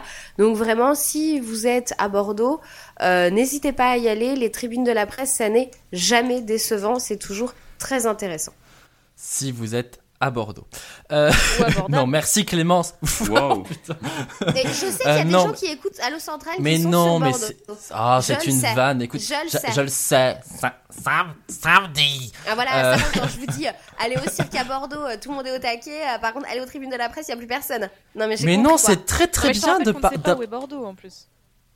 C'est très bien Ah oui, Bordeaux. c'est vrai qu'en Mais plus. Bordeaux. Mais mais euh, on- C'est bon, écoutez, Bordeaux? on- Vas-y, Alex. où est Bordeaux? On- Mais Voilà. Bordeaux, c'est à l'ouest, mais on va pas mettre Bordeaux en bouteille. Bordeaux, c'est dans le sud de toute façon. Vrai. Euh, Il y a beaucoup trop de vannes là qui On sont des private jokes, comme comme Lyon. Lyon, c'est dans le sud aussi, comme Orléans. Et Comme Lyon. Orléans. Et je, et je, et je tiens à dire, euh, voilà, que je n'ai traité personne de boudin. Je faisais juste une vanne euh, très très euh, salace et je tiens à m'excuser auprès des personnes que j'ai pu choquer car elles sont très mignonnes. Mais tout de suite, je veux parler d'autres personnes mignonnes qui va nous parler d'un escape game. Et qu'est-ce que qu'est-ce que c'est déjà qu'un escape game? C'est Erwan qui va nous faire sa chronique sur le professeur Locke, enfin sur la Locke Academy, un escape game à Paris. Mais c'est quoi un escape game, mon cher Erwan? Mais un escape game, c'est un jeu, tout d'abord, où vous êtes enfermé. Pardon, j'avais envie de la faire. Euh, Escape game, c'est vrai que ça fait un peu après, bordel. euh, Quand même. après ça Oh non, dépend ce que tu veux faire. Attends, je vais Bon, on, tousser. on arrête. continue. Je comprends plus là, c'est c'est beaucoup trop spirituel pour moi ce soir. Bon, désolé. Non, donc- Allez, vas-y, continue, vas-y, Erwan. On est avec toi. Donc en gros, vous êtes enfermé pendant 60 minutes dans une pièce et vous devez en sortir. Alors pas euh, seins nus malheureusement, vous êtes filmé. Oh. Eh oui, dommage, je sais Lucie. Mais non, en gros, vous êtes enfermé et euh, vous avez une heure pour sortir de la pièce. Donc euh, pour ça, vous avez des énigmes à résoudre, des coffres à ouvrir, des codes à trouver et, euh, et tout ça dans la bonne humeur et en groupe allant de 3 joueurs à 5 joueurs. Et c'est un phénomène, on va dire, qui se développe à Paris et qui cartonne de plus en plus. Et, et c'est vraiment très très très sympa. Et toi, tu es un grand passionné d'escape games. Bien sûr. Tu en as fait combien? Une dizaine Oh là là, quel, quel Ah oui, grand joueur. Alors, est-ce que c'est cher? Vous en avez pour entre 25 et 35 euros, selon le nombre euh, où vous faites l'escape game. Pour une, Oui, c'est- pour une heure, c'est beaucoup quand même. 25... Le problème, c'est les 60 minutes. Hein. Ce Alors, serait en 20 fait, euros pour une heure et demie, ça me choquerait déjà moins. Ouais, c'est beaucoup, mais tu vois pas le temps passer et franchement, c'est Bah, raison tellement plus. génial ici. Ouais, mais c'est tellement génial Vraiment que ce soit chiant. que, ça les vaut vraiment, vraiment quoi. Bon, et puis en plus, quand, euh, quand tu pars. bah, un client qui vient, c'est un client perdu après parce que tu refais pas la salle une deuxième fois, j'imagine. Bah non, tu ne la refais pas parce que tu as déjà tout vu. Oui, bah prends pas ce petit ton, je me pose des questions stupides pour, pour me mettre dans la place des gens qui ne savent pas ce que c'est. Oh, ça va aller, m'agresse pas, hein. Bon, bref. Euh, Il y, a- il y a aussi des, des escape games, euh, comment dire. fabulous, quoi. oh putain, la salope Merci. tu, tu- On te fait pas penser sinon aux deux vieux dans, tu sais, le Muppet Show. Grave un peu, ouais. Enfin bon. Nous sommes les, les croquantes, c'est nous. Euh, Il y a aussi des escape games événementiels, j'ai envie de dire, mon petit Erwan. Oui, alors là, euh, c'est euh, méga escape game où vous êtes une centaine Carrément. en même temps. Waouh. La classe. Mais par Et, équipe euh, après quand même, parce que ça en même temps pour toutes les énigmes, c'est un peu compliqué. Oui, oui, par équipe. Donc toujours pareil. De... Alors là, c'est que 5 joueurs. Sachant que c'est un petit peu comme Mythique. Si vous êtes tout seul, vous trouvez des gens. Et, euh, et le principe est le même. Vous devez euh, sortir donc euh, du bâtiment. Le premier qui était fait à Paris, c'était dans un bateau. Et vous devez sortir. Là, ça fait un petit peu en escape game parce que il n'y a pas de cadenas à résoudre. C'est des énigmes communes, on va dire que chacun résout à son rythme. Mais c'est vraiment sympa et ça change des escape games quand on en a fait du coup euh, d'autres avant. Et si on Alors, sort je vois que- pas, il se passe un truc ou pas? Tu Du meurs. coup, Non, non. Ouais. Un gars Parce se que passe dans d'atroces souffrances. final. Toutes les 5 minutes, il y en a un des 100 qui meurt. C'est ça. Ça serait sympa. Alors il te lâche des Non, mais non. sur toi ou quelque chose comme ça. Qu'est-ce qui se passe du coup quand tu sors pas?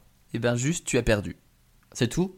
Voilà. Bah, t'es en vénère, gros, quoi. tu, tu, tu as payé triste. pour rien. T'es vénère, superbe émission sur Radio Kawa.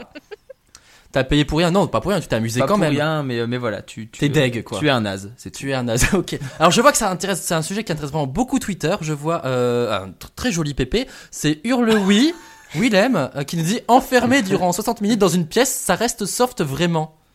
Et oui, malheureusement, ça reste soft. Je pense qu'il y en a, ça ne dérangerait pas que ça dépasse un peu, ça sort de ce cadre-là, mais, mais non, ça reste soft. Oui, parce qu'on est filmé, c'est Il ça. y a peut-être un nouveau ça. filon hein, de, de- si vous voulez ouvrir votre escape game à Paris là. Ah euh, oui. Là, j'ai, là, j'ai, c'est j'ai, Une personne avant côté de de sortir de la Pigalle. pièce. Oh, j'ai- j'ai- Ah. ça s'appelle l'accouchement ça. j'ai pas mal d'idées du coup euh, de- d'escape game à créer. Euh, donc tu veux nous parler plus particulièrement de la Lock Academy. Tout à fait. Donc la Lock, Acad- la Lock Academy, pardon, c'est donc euh, un escape game qui a ouvert euh, ce week-end. Donc c'est vraiment tout nouveau. Tout neuf. Voilà. Ça se trouve où? Ça se trouve à deux pas de Châtelet, donc euh, rue de la Coquillère. 25. C'est ça, Eh ouais. la classe. Et euh, donc le principe, en gros, la Lock Academy, c'est donc une académie qui forme les détectives. Donc euh, créée par le professeur Locke. Et, euh, et qui pour l'instant donc propose deux énigmes. Et la troisième est en construction et ouvrira début 2016. Alors qu'est-ce qu'elle a de particulier en fait cette, euh, cette, cette salle d'escape par rapport aux autres? Cette salle d'escape, la différence par rapport aux autres est que là, il y a un, un thème global qui, en fait, vous faites une sorte de Cluedo, où, euh, où la- pour la petite histoire, donc, euh, vous avez le doyen qui s'est fait tuer, et vous devez donc trouver qui l'a tué, avec quelle arme et pourquoi. Mhm. Alors je, je sens qu'Erwan Erwan est perturbé parce qu'il y a des euh, comment dire des, des, des tweeters qui, qui l'intéressent. J'ai l'impression un petit tweet de Jarod, je ne sais pas s'il connaît cette personne, Wooden Wolf sur Twitter qui dit sinon si tu veux être enfermé pour pas cher dans un endroit, tu vas à Ikea. Ce qui est vrai que pendant tu mets plus d'une heure en plus pour sortir, c'est pas forcément évident. Il y a beaucoup d'énigmes aussi pour savoir monter les meubles, c'est un peu compliqué. Et Birdie nous dit pour une heure c'est Sherlock. Lol. Oh oh Ah, moi, je trouve ça pas mal comme van. Je vais la RT d'ailleurs. Euh, je vais RT les deux. Donc, euh, il y a une espèce, comment dire, de, de scénario global dans cette salle d'escape game. C'est bien ça? Voilà, c'est ça. En fait, ce qui... cette boîte, ce qui se démarque du reste, c'est que l'histoire fait vraiment partie intégrante du... de l'escape game. Et euh, c'est vraiment super plaisant.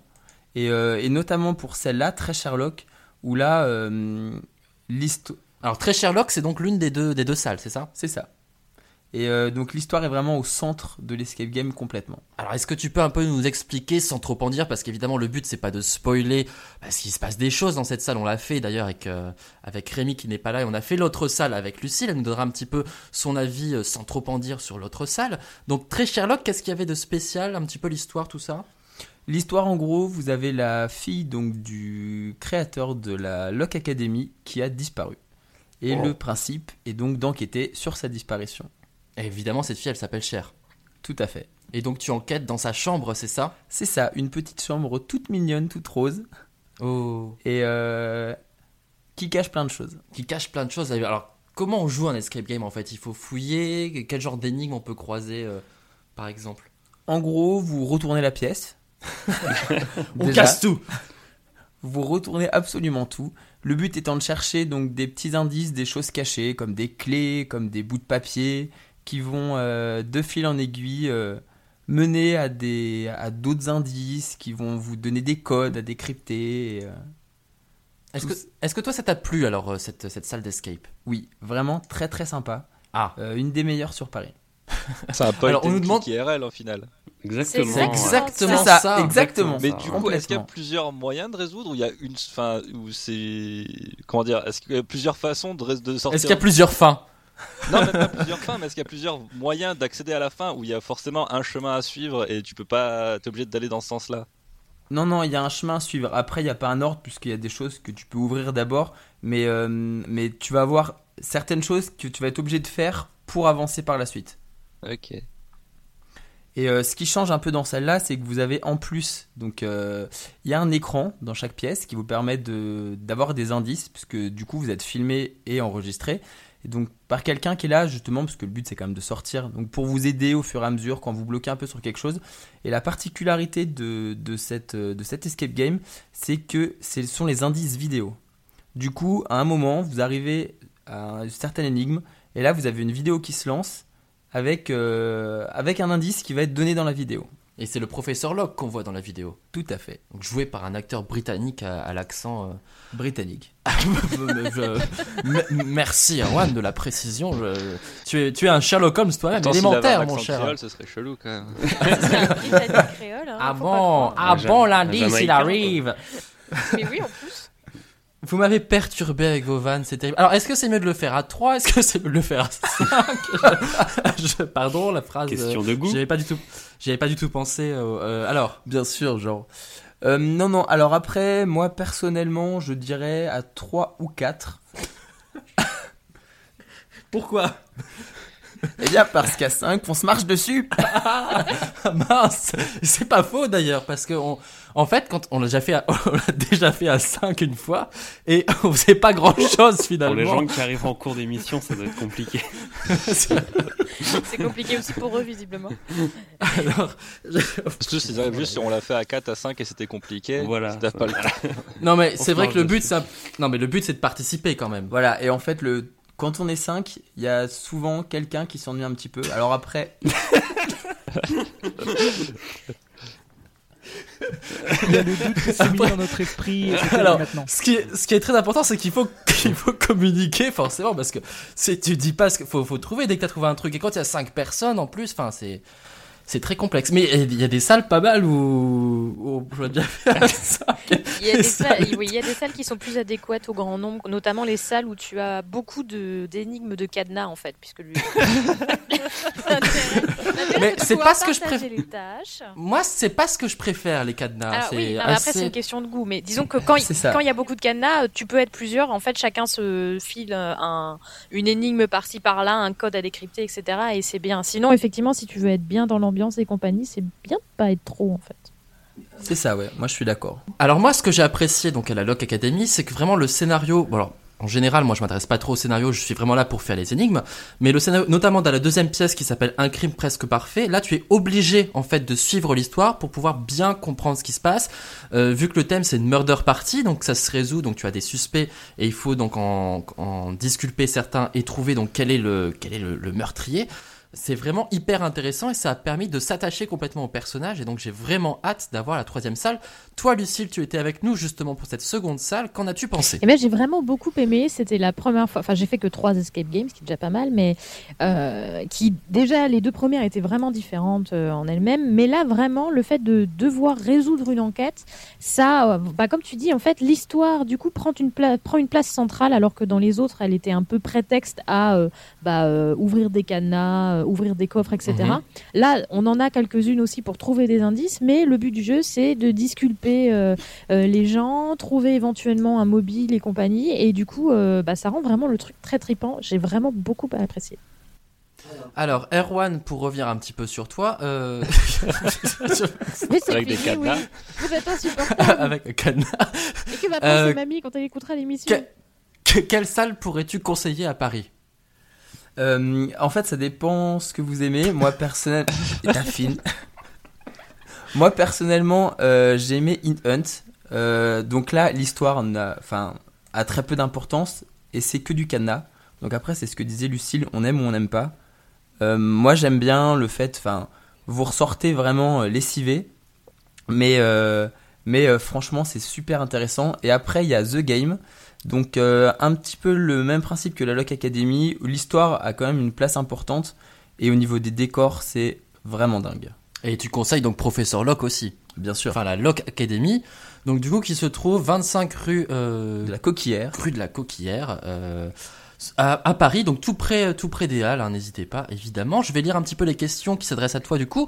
Du coup, est-ce qu'il faut faire les trois salles pour comprendre toute l'histoire?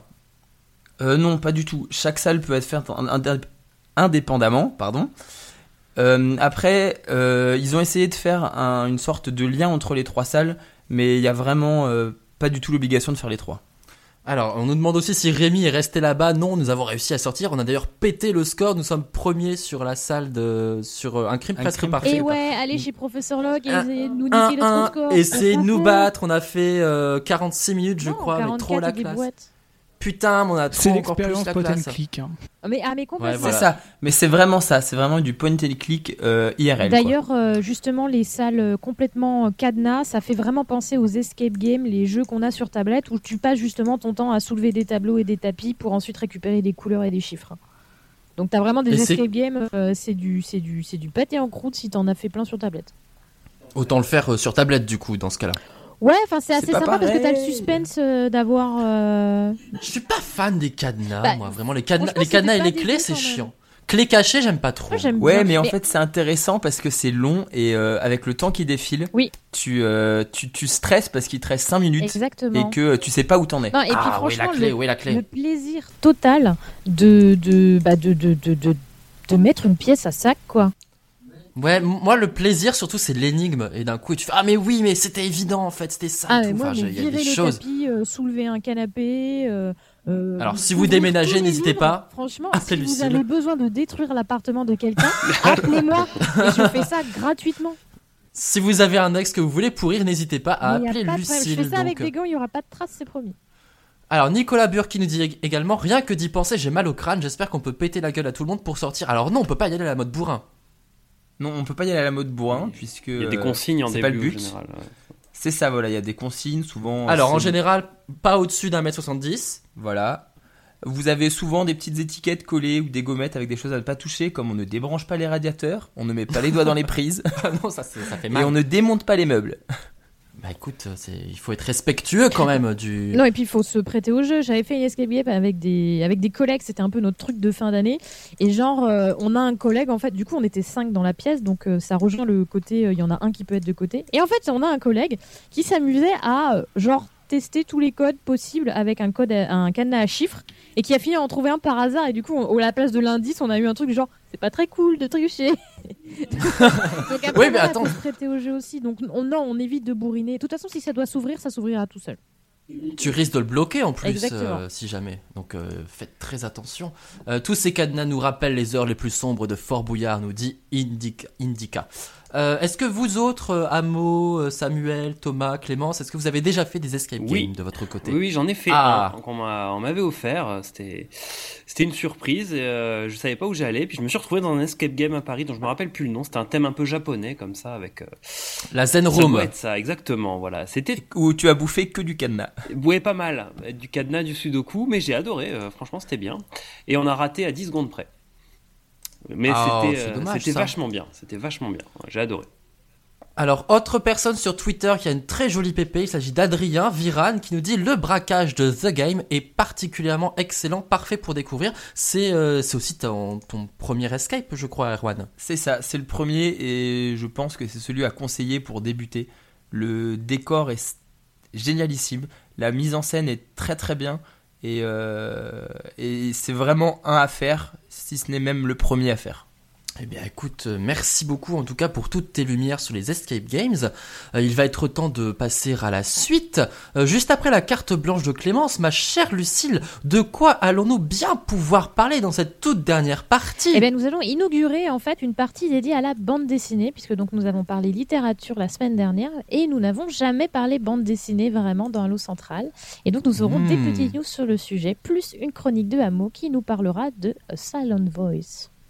Mais tout de suite, c'est Clémence qui va nous donner sa carte blanche qui s'appelle Merci qui Merci Jackie. À toi Clémence. Mais oui Et, euh, et voilà. Mais Alex le serveur m'a dit t'auras une carte blanche. Euh, il m'a dit tu fais ce que tu veux, tu mets des recettes, des machins, des trucs.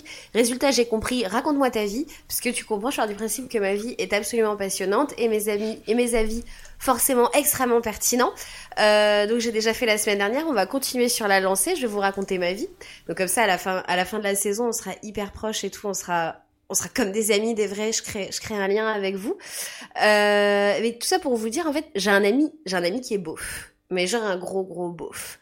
Euh, il est vulgaire, il est hyper gras, il est un peu bas de plafond et il est adepte des super belles bagnoles. Lui dites pas qu'il fait du tuning, il vous dira toujours que non. Un jour, je l'ai vu se battre avec un mec qui, comme il était mouillé, avait enlevé sa chemise et l'avait posée sur euh, le capot de sa voiture. Et il s'est battu avec parce que tu comprends, euh, les boutons, ça aurait pu rayer le capot, quoi. Déjà, voilà, on, Mhm. pose, euh, on pose un peu On les pose le bases. niveau. Et ben, bah voilà, c'est mon ami Jackie. C'est. Il s'appelle est- vraiment Jackie ou Il est. c'est une expression, voyons. Non, mais on sait jamais. Il y a des gens qui s'appellent vraiment Jackie. C'est Oui, et c'est et c'est souvent très. je- J'en ai croisé un une fois, un Jackie, et je pense que c'est vraiment extrêmement dur à porter. C'est pas bien d'appeler ses enfants Jackie. Euh, mais voilà, c'est. Plus grand monde le fait. Hein. Théorie. Non, Non, mais je pense que là, on va éviter pendant une vingtaine d'années. oui, je pense. Oh, bien, bien, bien, bien, je pense. Donc c'est mon, c'est mon ami Ja- Jackie et malgré toutes mes bonnes intentions, bah je le prends un petit peu de haut quand même. Euh, je fais pas exprès, hein, je fais, mais c'est, c'est normal. Il est pas très cultivé, il sait absolument pas ce qui se passe dans le monde. Bon voilà, c'est un peu euh, mon cotorep social. Euh... bah oui. Sympa. Et c'est pour me rappeler que voilà, tout le monde n'est pas forcément un étudiant en journalisme un petit peu péteux qui affirme J'espère qu'il nous écoute, n'empêche, ce soir. qui regarde LCP et qui conspue les blogueurs, les youtubeurs, les Uber, tout ça. Euh, est-ce que, oui, je- sur le coup, j'ai trouvé la vanne drôle. Euh, est-ce que, non, déjà, les gars, arrêtez de nous faire croire que euh, vous regardez Arte euh, et que Arte, enfin, non, on tombe de temps en temps devant Arte, souvent quand c'est des séries télé un peu cool. Euh, Really Humans. Ça, c'était bien. Peaky Blinders aussi, c'était Ah, bien. oui. Euh, mais allez pas me faire croire euh, que vous matez tous les documentaires de Arte. Les gars, j'ai essayé. C'est chiant à mourir.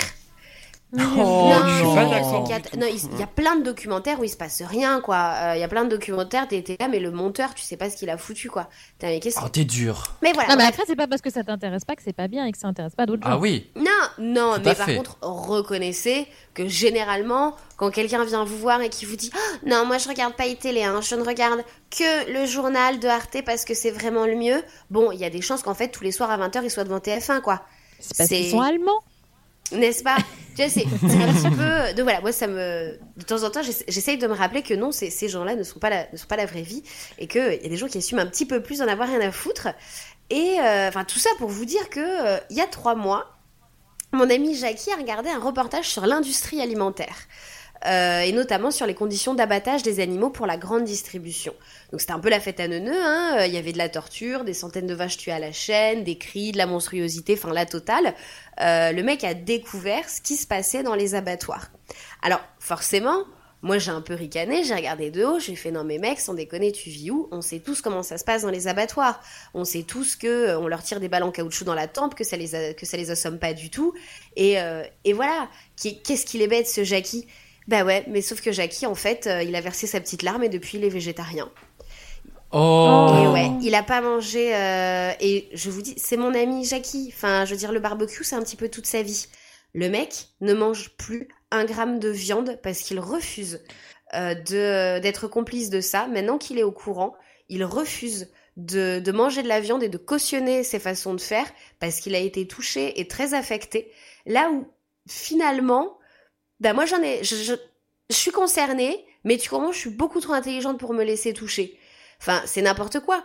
Moi, enfin, Jackie qui arrête de manger, peu- je, me suis, je me suis un peu emmêlée. Oui. Jackie qui arrête de manger de la viande, c'est hyper troublant et stressant. C'est comme si le révérend Camden de 7 à la maison tripotait des enfants ou si Cosby Mais- droguait des femmes pour les mettre dans une bagnole derrière sa limo. Ah oui, d'accord. C'est peut-être un peu ce qui s'est passé. J'ai pas envie qu'on en parle. Voilà, ça ça m'a ça fait, cet effet-là. Moi, quand Jackie il a arrêté la viande, ça m'a fait pareil que quand j'ai vu ça sur Twitter. Et là où moi, je me contente d'agiter les bras, d'acheter des produits Lush qui mais comme comme à une réunion des anciens addicts du patchouli anonyme, c'est une infection ces trucs-là. Je réfléchis surtout pas à ce que je mets dans mon assiette. Et lui, en fait, il a agi. Parce que finalement, ça sert à rien de se cacher derrière sa culture, ses études et une soi-disant compréhension du monde, comme quoi euh, je suis trop forte, je suis trop intelligente, parce qu'on fait rien. Je vais très certainement pas devenir végétarienne tout de suite, parce que j'en ai pas envie et que ça a l'air chiant et relou et je sais qu'il faudrait. Mais au moins, j'ai appris que j'étais une pétasse hautaine, donneuse de leçons et inactive. Et ça fait du bien. Pour tout ça, on dit qui? On dit merci. On dit merci qui? On dit merci Jackie. Merci, Merci, Jackie. Merci Clémence aussi. On- Je crois qu'on peut t'applaudir. Allez. très mauvaises Bravo, notes. bravo. J'avais fait des très mauvaises notes. Faudrait que je. Non, c'était fluide. Mais non, c'est très très bien. C'était très très bien, Clémence. Ah, Eh bien, écoutez, je vous propose qu'on s'écoute une petite page de pub et on se retrouve juste après. À tout de suite dans Halo Central. La légende dit qu'il y a très longtemps, peut-être plus de 1000 ans, quatre chroniqueurs créèrent la société secrète de l'Agapar. On dit que dans leur infinie sagesse, ils offrirent au monde la bonne parole du jeu vidéo, leurs analyses, leurs coups de cœur, leurs coups de gueule et leurs plus beaux jeux de mots pourris. Mais des forces maléfiques les enfermèrent à jamais grâce à un sort dont ils ne purent se libérer. Coincés depuis trop longtemps dans une grotte sombre et humide, frustrés par des siècles de combos ratés à Street Fighter, on raconte qu'ils sont parvenus à reprendre contact avec le monde extérieur grâce à la magie d'Internet. Aujourd'hui, la légende dit qu'une oreille attentive peut les entendre dans la Gapar sur Radio Kawa.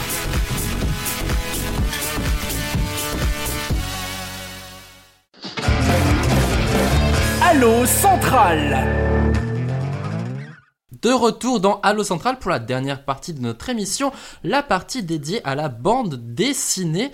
Et tout de suite, nous allons commencer avec euh, Samuel. Ah, Pardon, oui. Lucille, je t'ai marché Mais il n'y a dessus. pas de souci, j'aime que tu me marches Euh, dessus.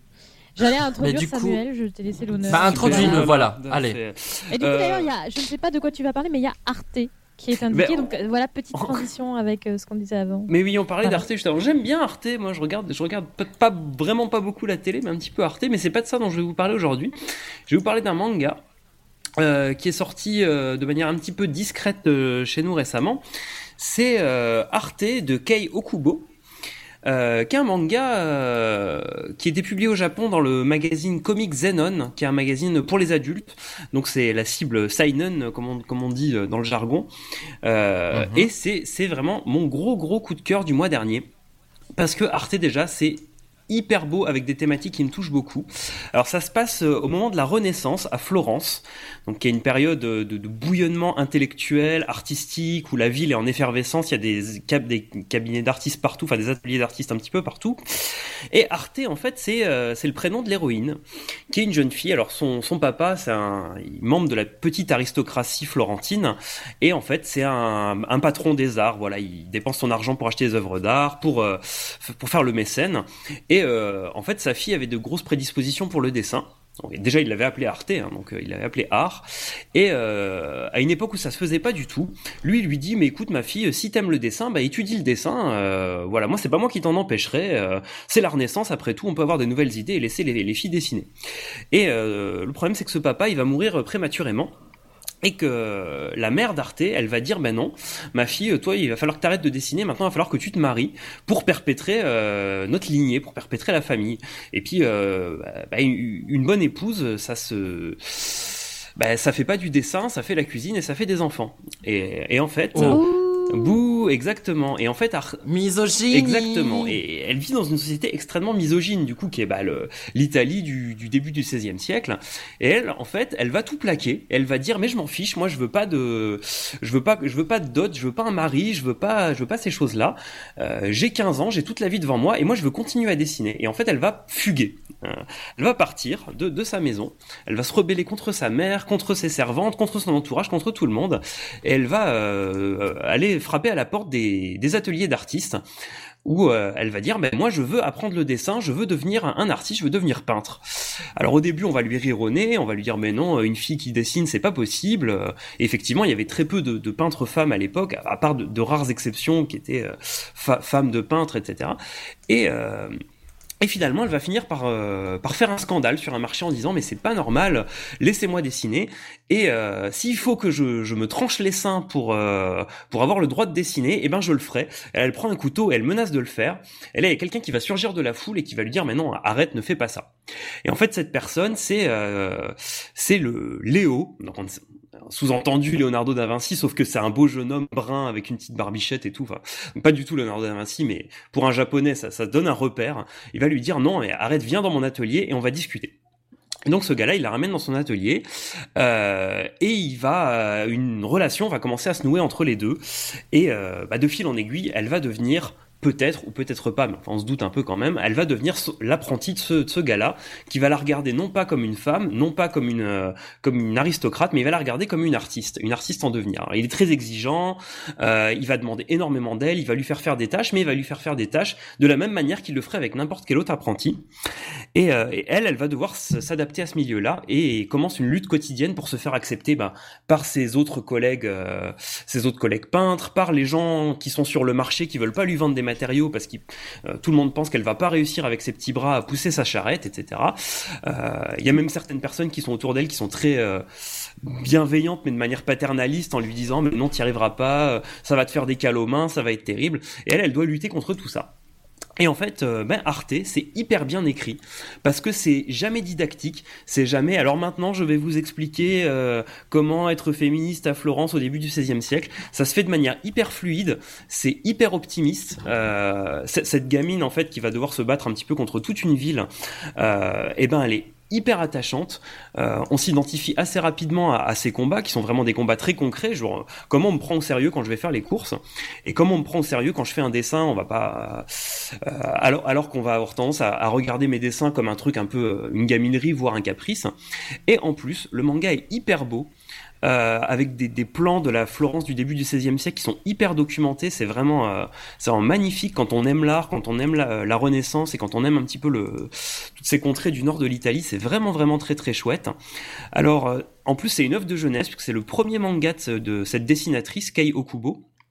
Elle explique un petit peu sa démarche à la fin du, du tome 1 et euh, notamment le fait que sa, son éditrice lui a à peu près donné carte blanche pour euh, explorer ces thèmes-là et le faire comme elle le souhaitait. Et euh, moi, c'est vraiment mon gros coup de cœur du, du mois de septembre. Euh, Il y a deux tomes qui sont sortis en France et trois tomes au Japon. Alors, je crois que c'est pas comme les Naruto et compagnie, ça sort pas très très vite au Japon. Je crois que ça sort un chapitre par mois. Bon, ce qui est toujours plus que la production qu'on peut avoir ici. Donc, il faut pas s'attendre à avoir un truc euh, fluff qui va sortir tous les deux mois. Mais euh, c'est pas grave, parce que le premier tome est presque autoconclusif. Mais en tout cas, je, je n'ai lu que celui-ci, mais il me tarde vraiment vraiment de lire la suite. Donc, je vous le recommande. Ça s'appelle Arte. C'est de Kei Okubo aux éditions Je ne sais pas si quelqu'un d'autre connaissait. Euh, non, je ne connaissais pas quelqu'un d'autre autour de la Non, table. non. Peut-être non plus.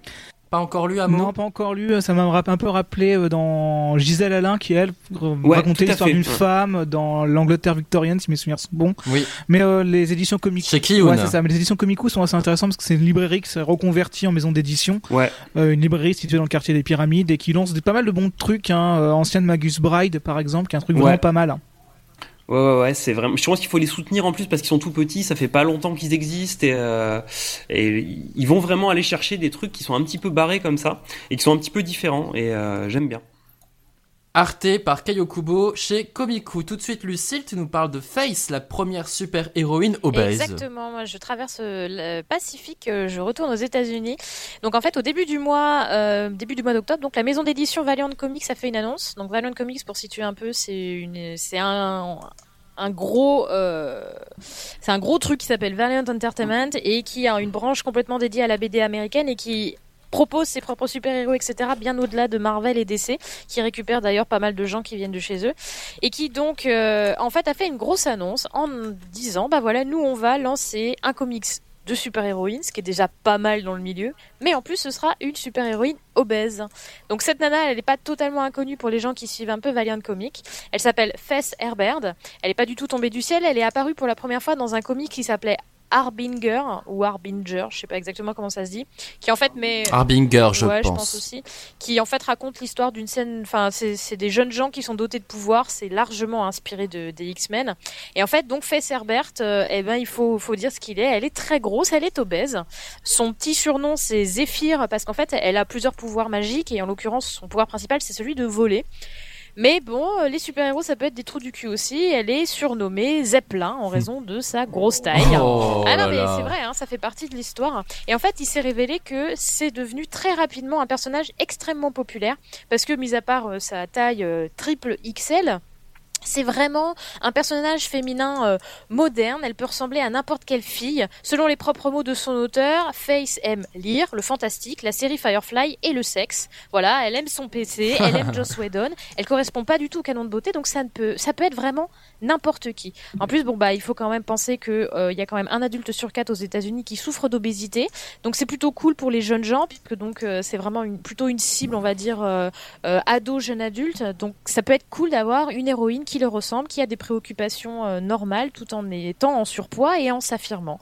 Et donc pour la petite euh, histoire, donc c'est écrit par une nana qui s'appelle Jodie Hauser qui a bossé chez Marvel et c'est dessiné par deux types aussi, par euh, un type et une nana qui ont bossé chez DC et Marvel. Donc en plus, c'est pas du tout des amateurs, ce sont des gens qui ont déjà travaillé sur des séries avant. C'est plutôt sympa, vous pouvez voir déjà des previews, tout ce qui peut être quelques cases, quelques couvertures sur internet, n'hésitez pas à acheter un œil. Et pour le détail, la série elle aura quatre chapitres, le premier sortira en janvier, donc ça veut dire que je le chroniquerai probablement dans Comics Outcast au printemps. Ah Et bien sûr, manger, bouger 5 fruits et légumes par jour Euh, ça continue avec Thomas qui va nous parler d'injustice. Les dieux sont parmi Oui, nous. alors là c'est le donc Injustice, la BD euh, du comics tiré du jeu euh, éponyme de, de DC, donc le jeu de combat qui s'apparente un peu à un Mortal Kombat avec euh, bah, les héros euh, les héros DC. Donc là il y a cette semaine, enfin là D'ici ou d'ailleurs, d'ailleurs. tout à fait. On a déjà fait la blague voilà, dans. Comics Outcast, t'as pas le droit. bah, J'écoute pas cette émission de merde. Choc, hein. Je rigole. Euh, et donc je disais, la semaine dernière est sorti le tome 4, donc euh, deuxième année, euh, partie 2. Et donc en gros, je vais pas trop en raconter pour pas spoiler les gens qui n'ont pas encore lu et qui s'intéressent. Donc en gros, c'est Superman qui, euh, après que le Joker ait tué euh, sa femme enceinte de son enfant, décide de créer un régime totalitaire et de contrôler complètement toute la, toute la Terre. Ouh, il est vénère. Et euh, ouais, il est pas content et forcément, bien sûr, ça plaît pas à Batman. Ouh, il est vénère. Donc ça plaît pas à Batman et du coup, on a un peu ce, principe qu'on retrouve dans, Civil War de Marvel avec euh, ces euh, deux clans de super-héros qui s'affrontent. Et donc la BD est là, elle elle a été publiée en amont du jeu vidéo, qui a plutôt bien marché, et euh, donc elle explique un petit peu le concept du jeu et donc pourquoi est-ce que tous ces super-héros qui sont censés être potes se foutent sur la gueule tout du long. Donc les deux premiers tomes euh, qui étaient sortis, j'avais eu un peu de mal parce que surtout avec le fait que les dessinateurs changent à chaque chapitre. Et donc on peut se retrouver avec un style très réaliste d'un coup, tourner la page et avoir quelque chose de très très cartoon. Et donc personnellement, moi, ça me dérangeait un petit peu. Là, sur le tome 3 et 4, ils, ont, ils sont retombés sur un seul dessinateur. Donc c'est franchement pas mal. Euh, moi, je la conseille parce que c'est très populaire. Bien sûr, on voit tous les personnages. Il y a Batman, Superman, Green Lantern, tout ça. C'est pas c'est pas très très underground comme comics, on va dire. Vraiment très très populaire. Pas le genre de choses qu'on pourrait parler dans le Comics Outcast, je pense. Voir. Mais, euh, mais c'est- vraiment pas mal. Et le, le tome 4 relance un peu l'action. Le tome 3 était plus dans des enjeux politiques, tout ça. Donc moi j'avais trouvé ça un peu redondant, un peu lassant. Mais euh, le tome 4 retrouve, un peu l'action euh, qu'on voit dans le jeu. Et, et franchement, moi je, moi je trouve ça pas mal. Voilà, je vais pas trop... Eh bien, écoute, merci beaucoup, Thomas. C'est Injustice. Injustice, les dieux sont parmi nous. ouais. Gods Among Us. D'ailleurs, le jeu que je le conseille aussi hein, pour ceux qui veulent, Ouais. euh, qui l'ont pas joué. Ça va, il est pas mal. Ah. Moi, je fais un avis court, hein, on n'a pas beaucoup de temps. Il est tout le temps soldé à Euh, 2 oui. euros partout. Oui, voilà. Non, mais C'est son prix, c'est ça se parfait. laisse par- ça laisse- il est vraiment pas cher et puis ça se laisse jouer. Forcément, c'est un jeu de combat, c'est pas Tekken non plus. On est un peu à la bourre, mais du coup, je voulais quand même signaler la sortie, euh, enfin l'annonce du moins d'Astérix, le nouvel Astérix, euh, pap- le papyrus de César. Oh. Je sais pas s'il y a des fans d'Astérix euh, ici. Ouais, et quand- en Putain, tant moi, j'adore. Mais Euh, depuis bah, qu'il a pourquoi changé d'auteur, Ouais, c'est mieux. C'est mieux. Franchement, c'est mieux. Oui, Ouais, voilà, c'est ce que j'allais dire. c'est mieux que le reste. C'est mieux. Ouais. Ouais, c'est mieux.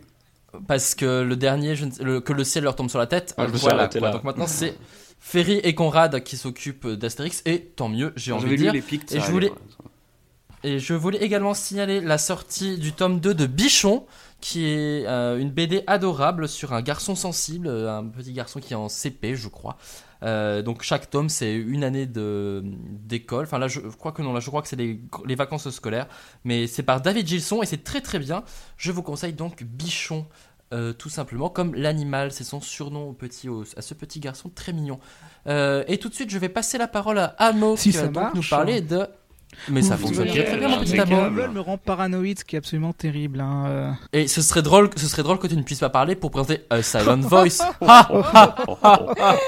C'est très bien, c'est très Ah. bien. Là, j'ai un gros regret dans ma vie, c'est que j'ai pas allumé le chauffage et que je suis en train de mourir de froid, donc je vais vous faire cette, euh, cette chronique dans des conditions extrêmes. hein. Euh, donc, on est parti donc pour Silent Voice, qui est un manga qui est édité chez Kiun depuis le début de l'année, qui est publié au Japon depuis euh, 2012 et qui s'est terminé euh, en 2014 euh, pour un total de 7 volumes. Donc, on est au cinquième qui vient tout de sortir. Le septième devrait sortir peut-être moi, je pense, euh, je sortirai ma boule de cristal. Je dirais qu'il sera, sortira sans doute à Japan Expo l'an prochain parce que c'est là qu'on réserve les grosses sorties finales. Alors, Silent Voice, c'est un manga donc qui est édité chez Kiun, euh, qui est ce petit éditeur qui fait à la fois des trucs pour adolescents edgy, trop dark comme euh, Dopt, euh, comme Judge et autres trucs compagnie, et qui à côté profite de l'argent qu'il chope avec tout ça pour sortir des trucs un peu plus osés, un peu plus risqués, comme par exemple Amanchu ou donc Silent Voice, même si pour eux Silent Voice a l'air de très très bien fonctionner puisque c'est quand même une de ces séries où tu vois des pubs dessus, euh, des affiches dans le Transilien et tout. euh, Silent Voice, tu fais waouh, qu'est-ce qui se passe Des mangas, euh, des affiches de mangas, c'est complètement dingue. Donc Silent Voice, c'est un, c'est un manga dessiné et scénarisé par Yoshitoki Oima. C'est une personne, c'est une personne qui est importante pour moi puisqu'elle est née la, ma- la veille de mon, de ma propre naissance. Hein, euh, Oh. Ouais, 15 mars 89 pour elle, 16 mars 89 pour moi. Donc on, voilà, on est. Ah oui, donc la même année, en hein, plus. attention, hein, je déconne pas. Donc elle a un jour de plus que moi. Elle a déjà sorti un manga à succès qui est vendu partout dans le monde. Qu'est-ce que je fais de ma vie finalement Euh, Mais tu fais des super podcasts Ouais. sur une Oh. super web radio. Ouais, ouais. Ouais, ouais, oh, merci. C'est trop bien. Euh, du coup. C'était juste pour qu'on te brosse dans le sens du poil, c'est très bien, ça a marché. Mais ouais, c'est c'est toujours ce qui fonctionne, c'est toujours ce qu'il faut faire. C'est important. D'autant plus que Koei, euh, que Koei no Katachi ou Silent Voice, parce que là, je viens de dire le nom japonais sans faire exprès, c'est pas grave, c'est parce que j'avais découvert le manga quand il y avait le nom japonais, donc je le sais encore par automatisme. Et donc A Silent Voice, euh, en plus, c'était publié très tôt, hein, puisqu'elle avait 19 ans quand ça a été publié dans un concours, un concours qu'elle a gagné. Euh, mais le problème, c'est qu'elle a certes gagné le concours, mais que c'était pour un cours pour un magazine shonen, en l'occurrence le Weekly Shonen Magazine, qui est le second plus gros magazine de prépublication shonen derrière le fabuleux, méga fantastique euh, Shonen Jump. hein.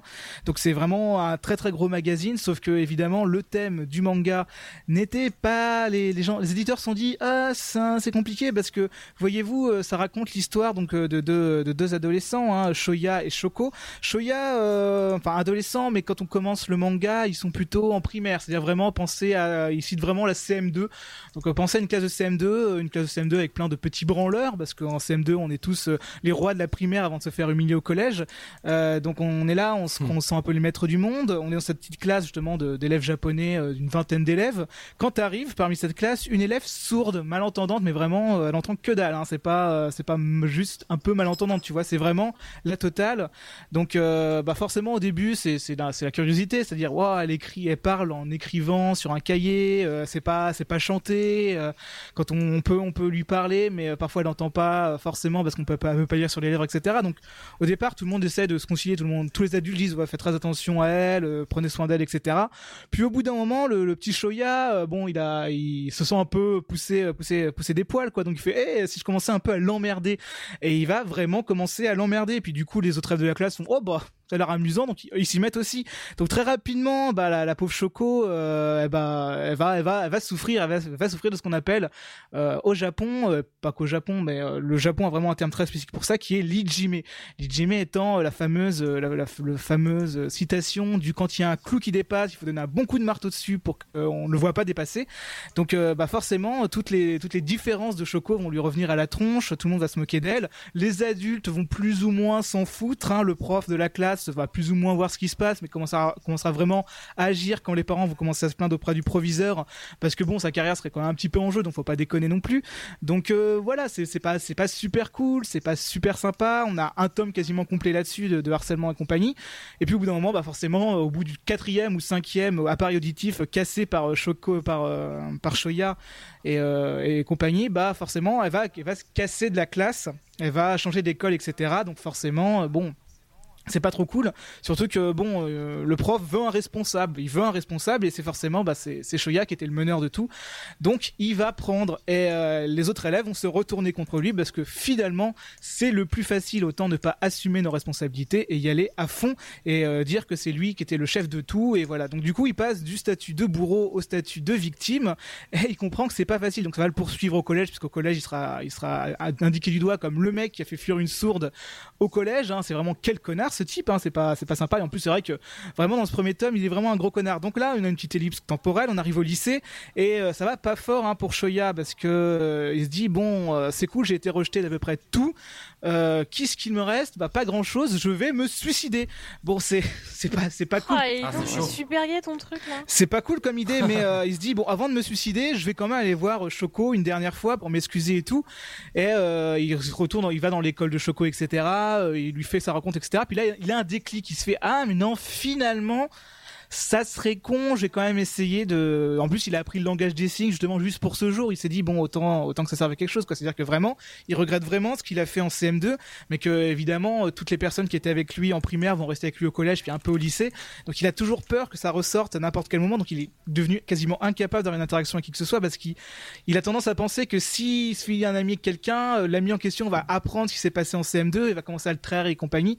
Donc il peut, il peut vraiment euh, plus faire confiance à qui que ce soit. Donc là, on arrive dans ce tome 1 et du coup entre la, rencontre, en- effectivement, entre Shoya et Shoko, euh, Shoko qui elle-même a un peu développé des petits soucis de, culpabilité, se sent, un peu un boulet pour sa famille, se sent un petit peu un boulet pour la société parce qu'on lui fait bien comprendre euh, de manière insidieuse ou pas que bon, euh, c'est sympa le handicap, mais bon, ça fait pas toi un membre totalement à 100% opérationnel en société. Et, euh, et voilà donc pour Silent Voice, qui est donc un manga au sujet très sensible effectivement, mais qui a quand même été publié dans un magazine shonen. Euh, donc depuis le depuis le, le fameux one shot dont je vous ai parlé plus tôt qui avait gagné un prix mais euh, qui a pas forcément débouché à une publication parce que les, les mecs du magazine shonen disaient bon l'Ijime c'est pas très shonen c'est pas très effort amitié Dragon Ball tu vois donc euh, c'est compliqué quoi et euh, au bout d'un moment bah, l'auteuse euh, Yoshitoki Oima a pu faire l'adaptation d'un manga qui s'appelait euh, Mardock Scramble elle a pu faire un peu ses classes Oui. au bout d'un moment, ils lui ont dit bon, on va faire on va comme tenter la série, etc. Et au Japon, ça a très très bien marché. Si je vous en parle vraiment euh, aujourd'hui, c'est à la fois parce que c'est un très bon manga. Là, finalement, le scénario dit comme ça est très très noir, mais euh, euh, rassurez-vous, c'est un manga bon qui effectivement a- a- Tu as quelque chose contre les noirs non, ou- non, noir dans le sens scénario très sombre. Ah, d'accord, pardon. Très, euh, très compliqué, tu vois. Oh là là, tu me fais, tu me fais aller sur des terrains glissants. Je préfère quand tu fais des blagues de cul, c'est- c'est plus rigolo. Mais euh, du coup, euh, comment vous dire En plus, je suis, je suis totalement perdu dans ce que je voulais dire. C'est, c'est pas très sympa. Oh, je suis méchant. Oui, tu, tu es très très vilain. Frappe-moi. Non, allez, je tac, je tac dans ta tronche. Pas- je crois que c'est pas ça qu'on fait dans les dans les. Mais bref, si je vous en parle, c'est qu'à la fois ça a été un vrai succès au Japon. Le, le manga a très très bien marché. Euh, il a même été ensuite adapté en drama et puis va être adapté. C'est pour ça que je vous en parle, adapté en film d'animation. Et euh, si je vous en, c'est vraiment que la news est tombée ce week-end, c'est-à-dire qu'on savait qu'il y avait un film d'animation en préparation, mais on savait pas par qui et euh, par quel studio. Et le studio sera Kyoto Animation Ouais. et la réalisatrice sera euh, Naoko Yamada. Alors, vous connaissez sans doute pas ces noms, sauf si vous êtes un vrai parce que Kyoto Animation, c'est Présent. euh, oui, voilà. Kyoto Animation, c'est un studio qui euh, particulièrement euh, réputé chez les otaku. C'est-à-dire que c'est un studio qui fait vraiment beaucoup d'efforts sur ses séries, euh, qui est un des seuls studios à vraiment avoir des salariés en CDI. C'est-à-dire que même Ghibli n'a plus ce droit. Euh, c'est vraiment un studio qui qui le fait pour l'art, on va dire. Mais après, quand tu vois les œuvres qu'ils ont fait, effectivement, ça peut se faire source de colibé parce que ils ont fait Harui, ils ont fait Keon, ils ont fait des trucs qui appartiennent un peu à ce style de des filles mignonnes qui font des trucs mignons, tu vois. Donc Keon, Shonibyo, etc. Donc c'est un, c'est un, un peu le studio qu'on pointe du doigt en disant ah c'est à cause de vous qu'on a des plein de jolies filles mignonnes partout maintenant dans les mangas parce qu'effectivement euh, dans les animés parce que c'est vrai que tous les tous les animés de Kyoto Animation ont très bien fonctionné mais de l'autre côté c'est un studio qui fait vraiment d'un point de vue technique est assez exceptionnel Techniquement, c'est incroyable. ouais. c'est incroyable ce qu'ils font. Et Naoko Yamada, justement, est une de ces nouvelles pousses. C'est-à-dire que c'est une personne qui a été formée, euh, c'est une réalisatrice qui a été formée au sein de Kyoto Animation et euh, qui est assez incroyable parce que bon, elle a fait euh, la première saison de Keon qui est sympatoche, mais euh, pas sans plus. La seconde saison de Keon qui est extraordinaire d'un point de vue émotion sur la fin.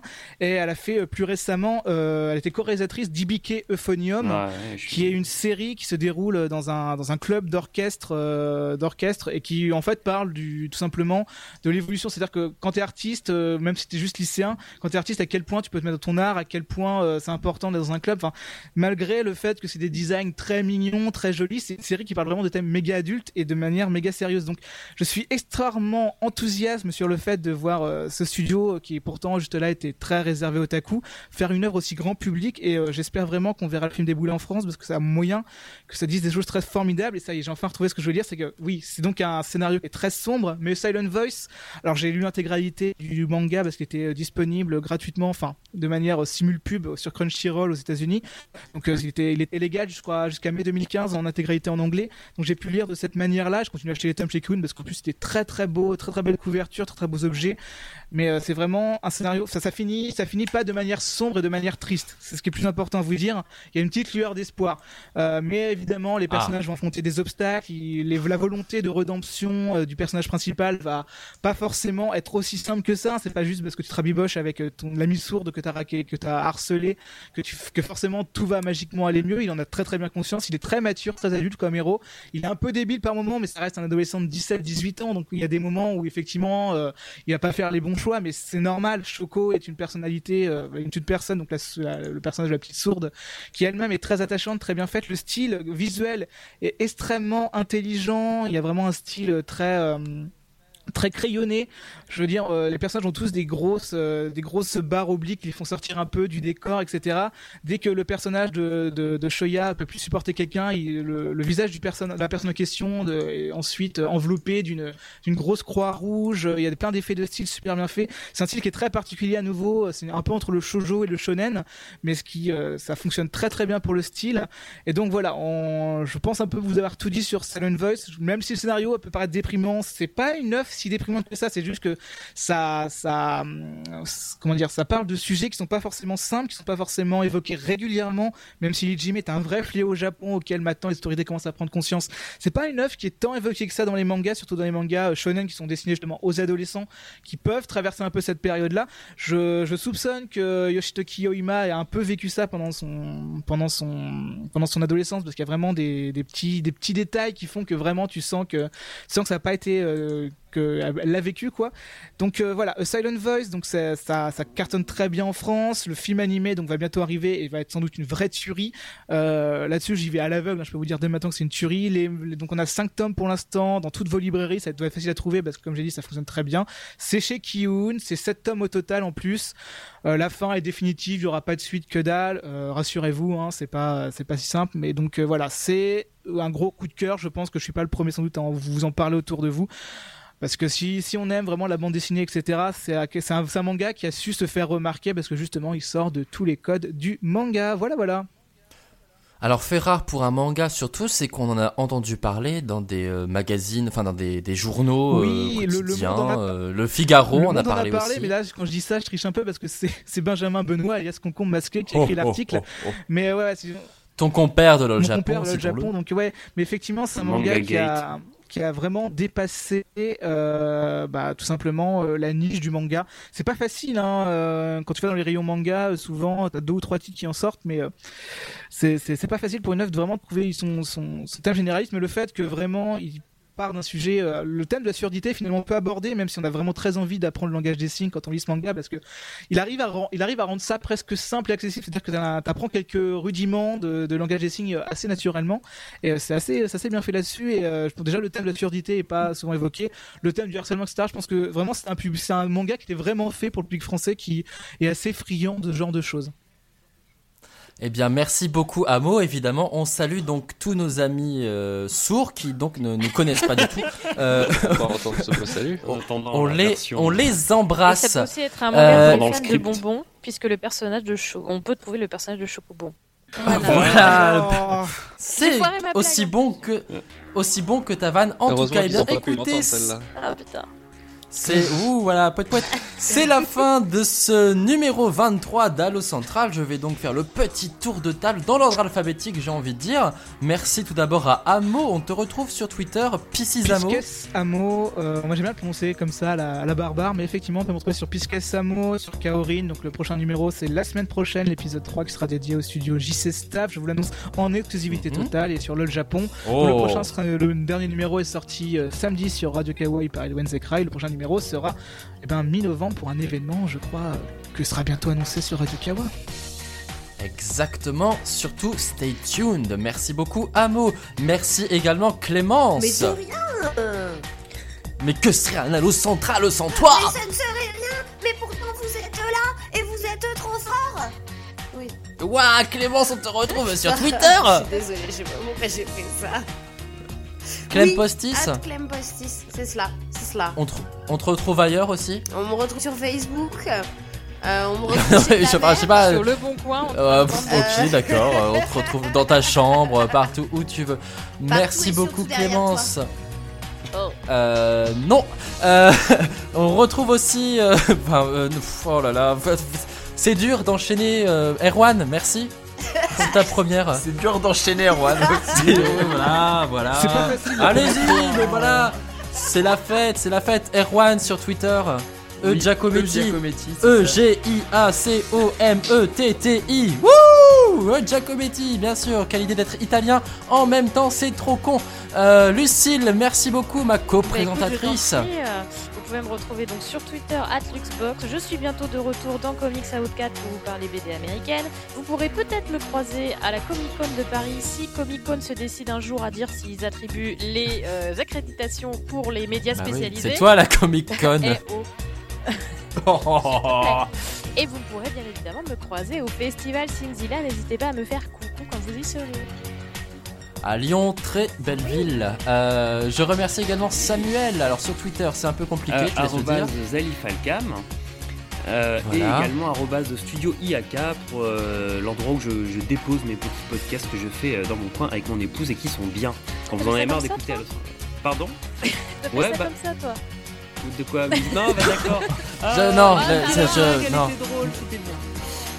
Ne rebondis surtout Voilà, pas. voilà. Et sinon, le, mon, l'exemple, bah, le- mon premier roman est toujours en vente. Euh, Il y a des exemplaires papier. N'hésitez pas à me contacter ou aller sur le site de mon éditeur Livrebook.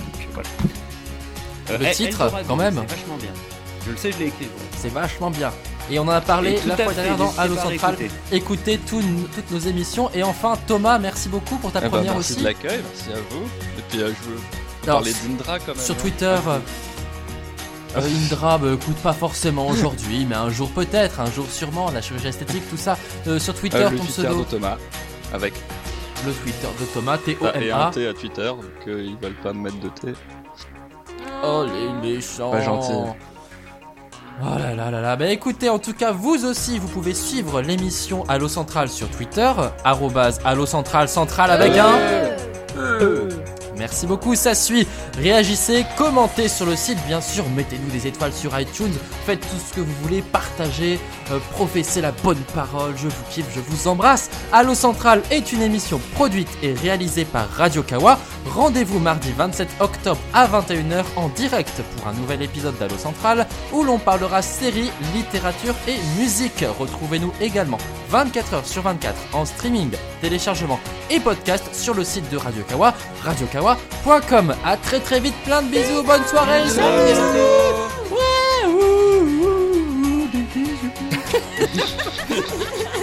C'était trop mignon. Ouais. Ça vous a plu? Oui.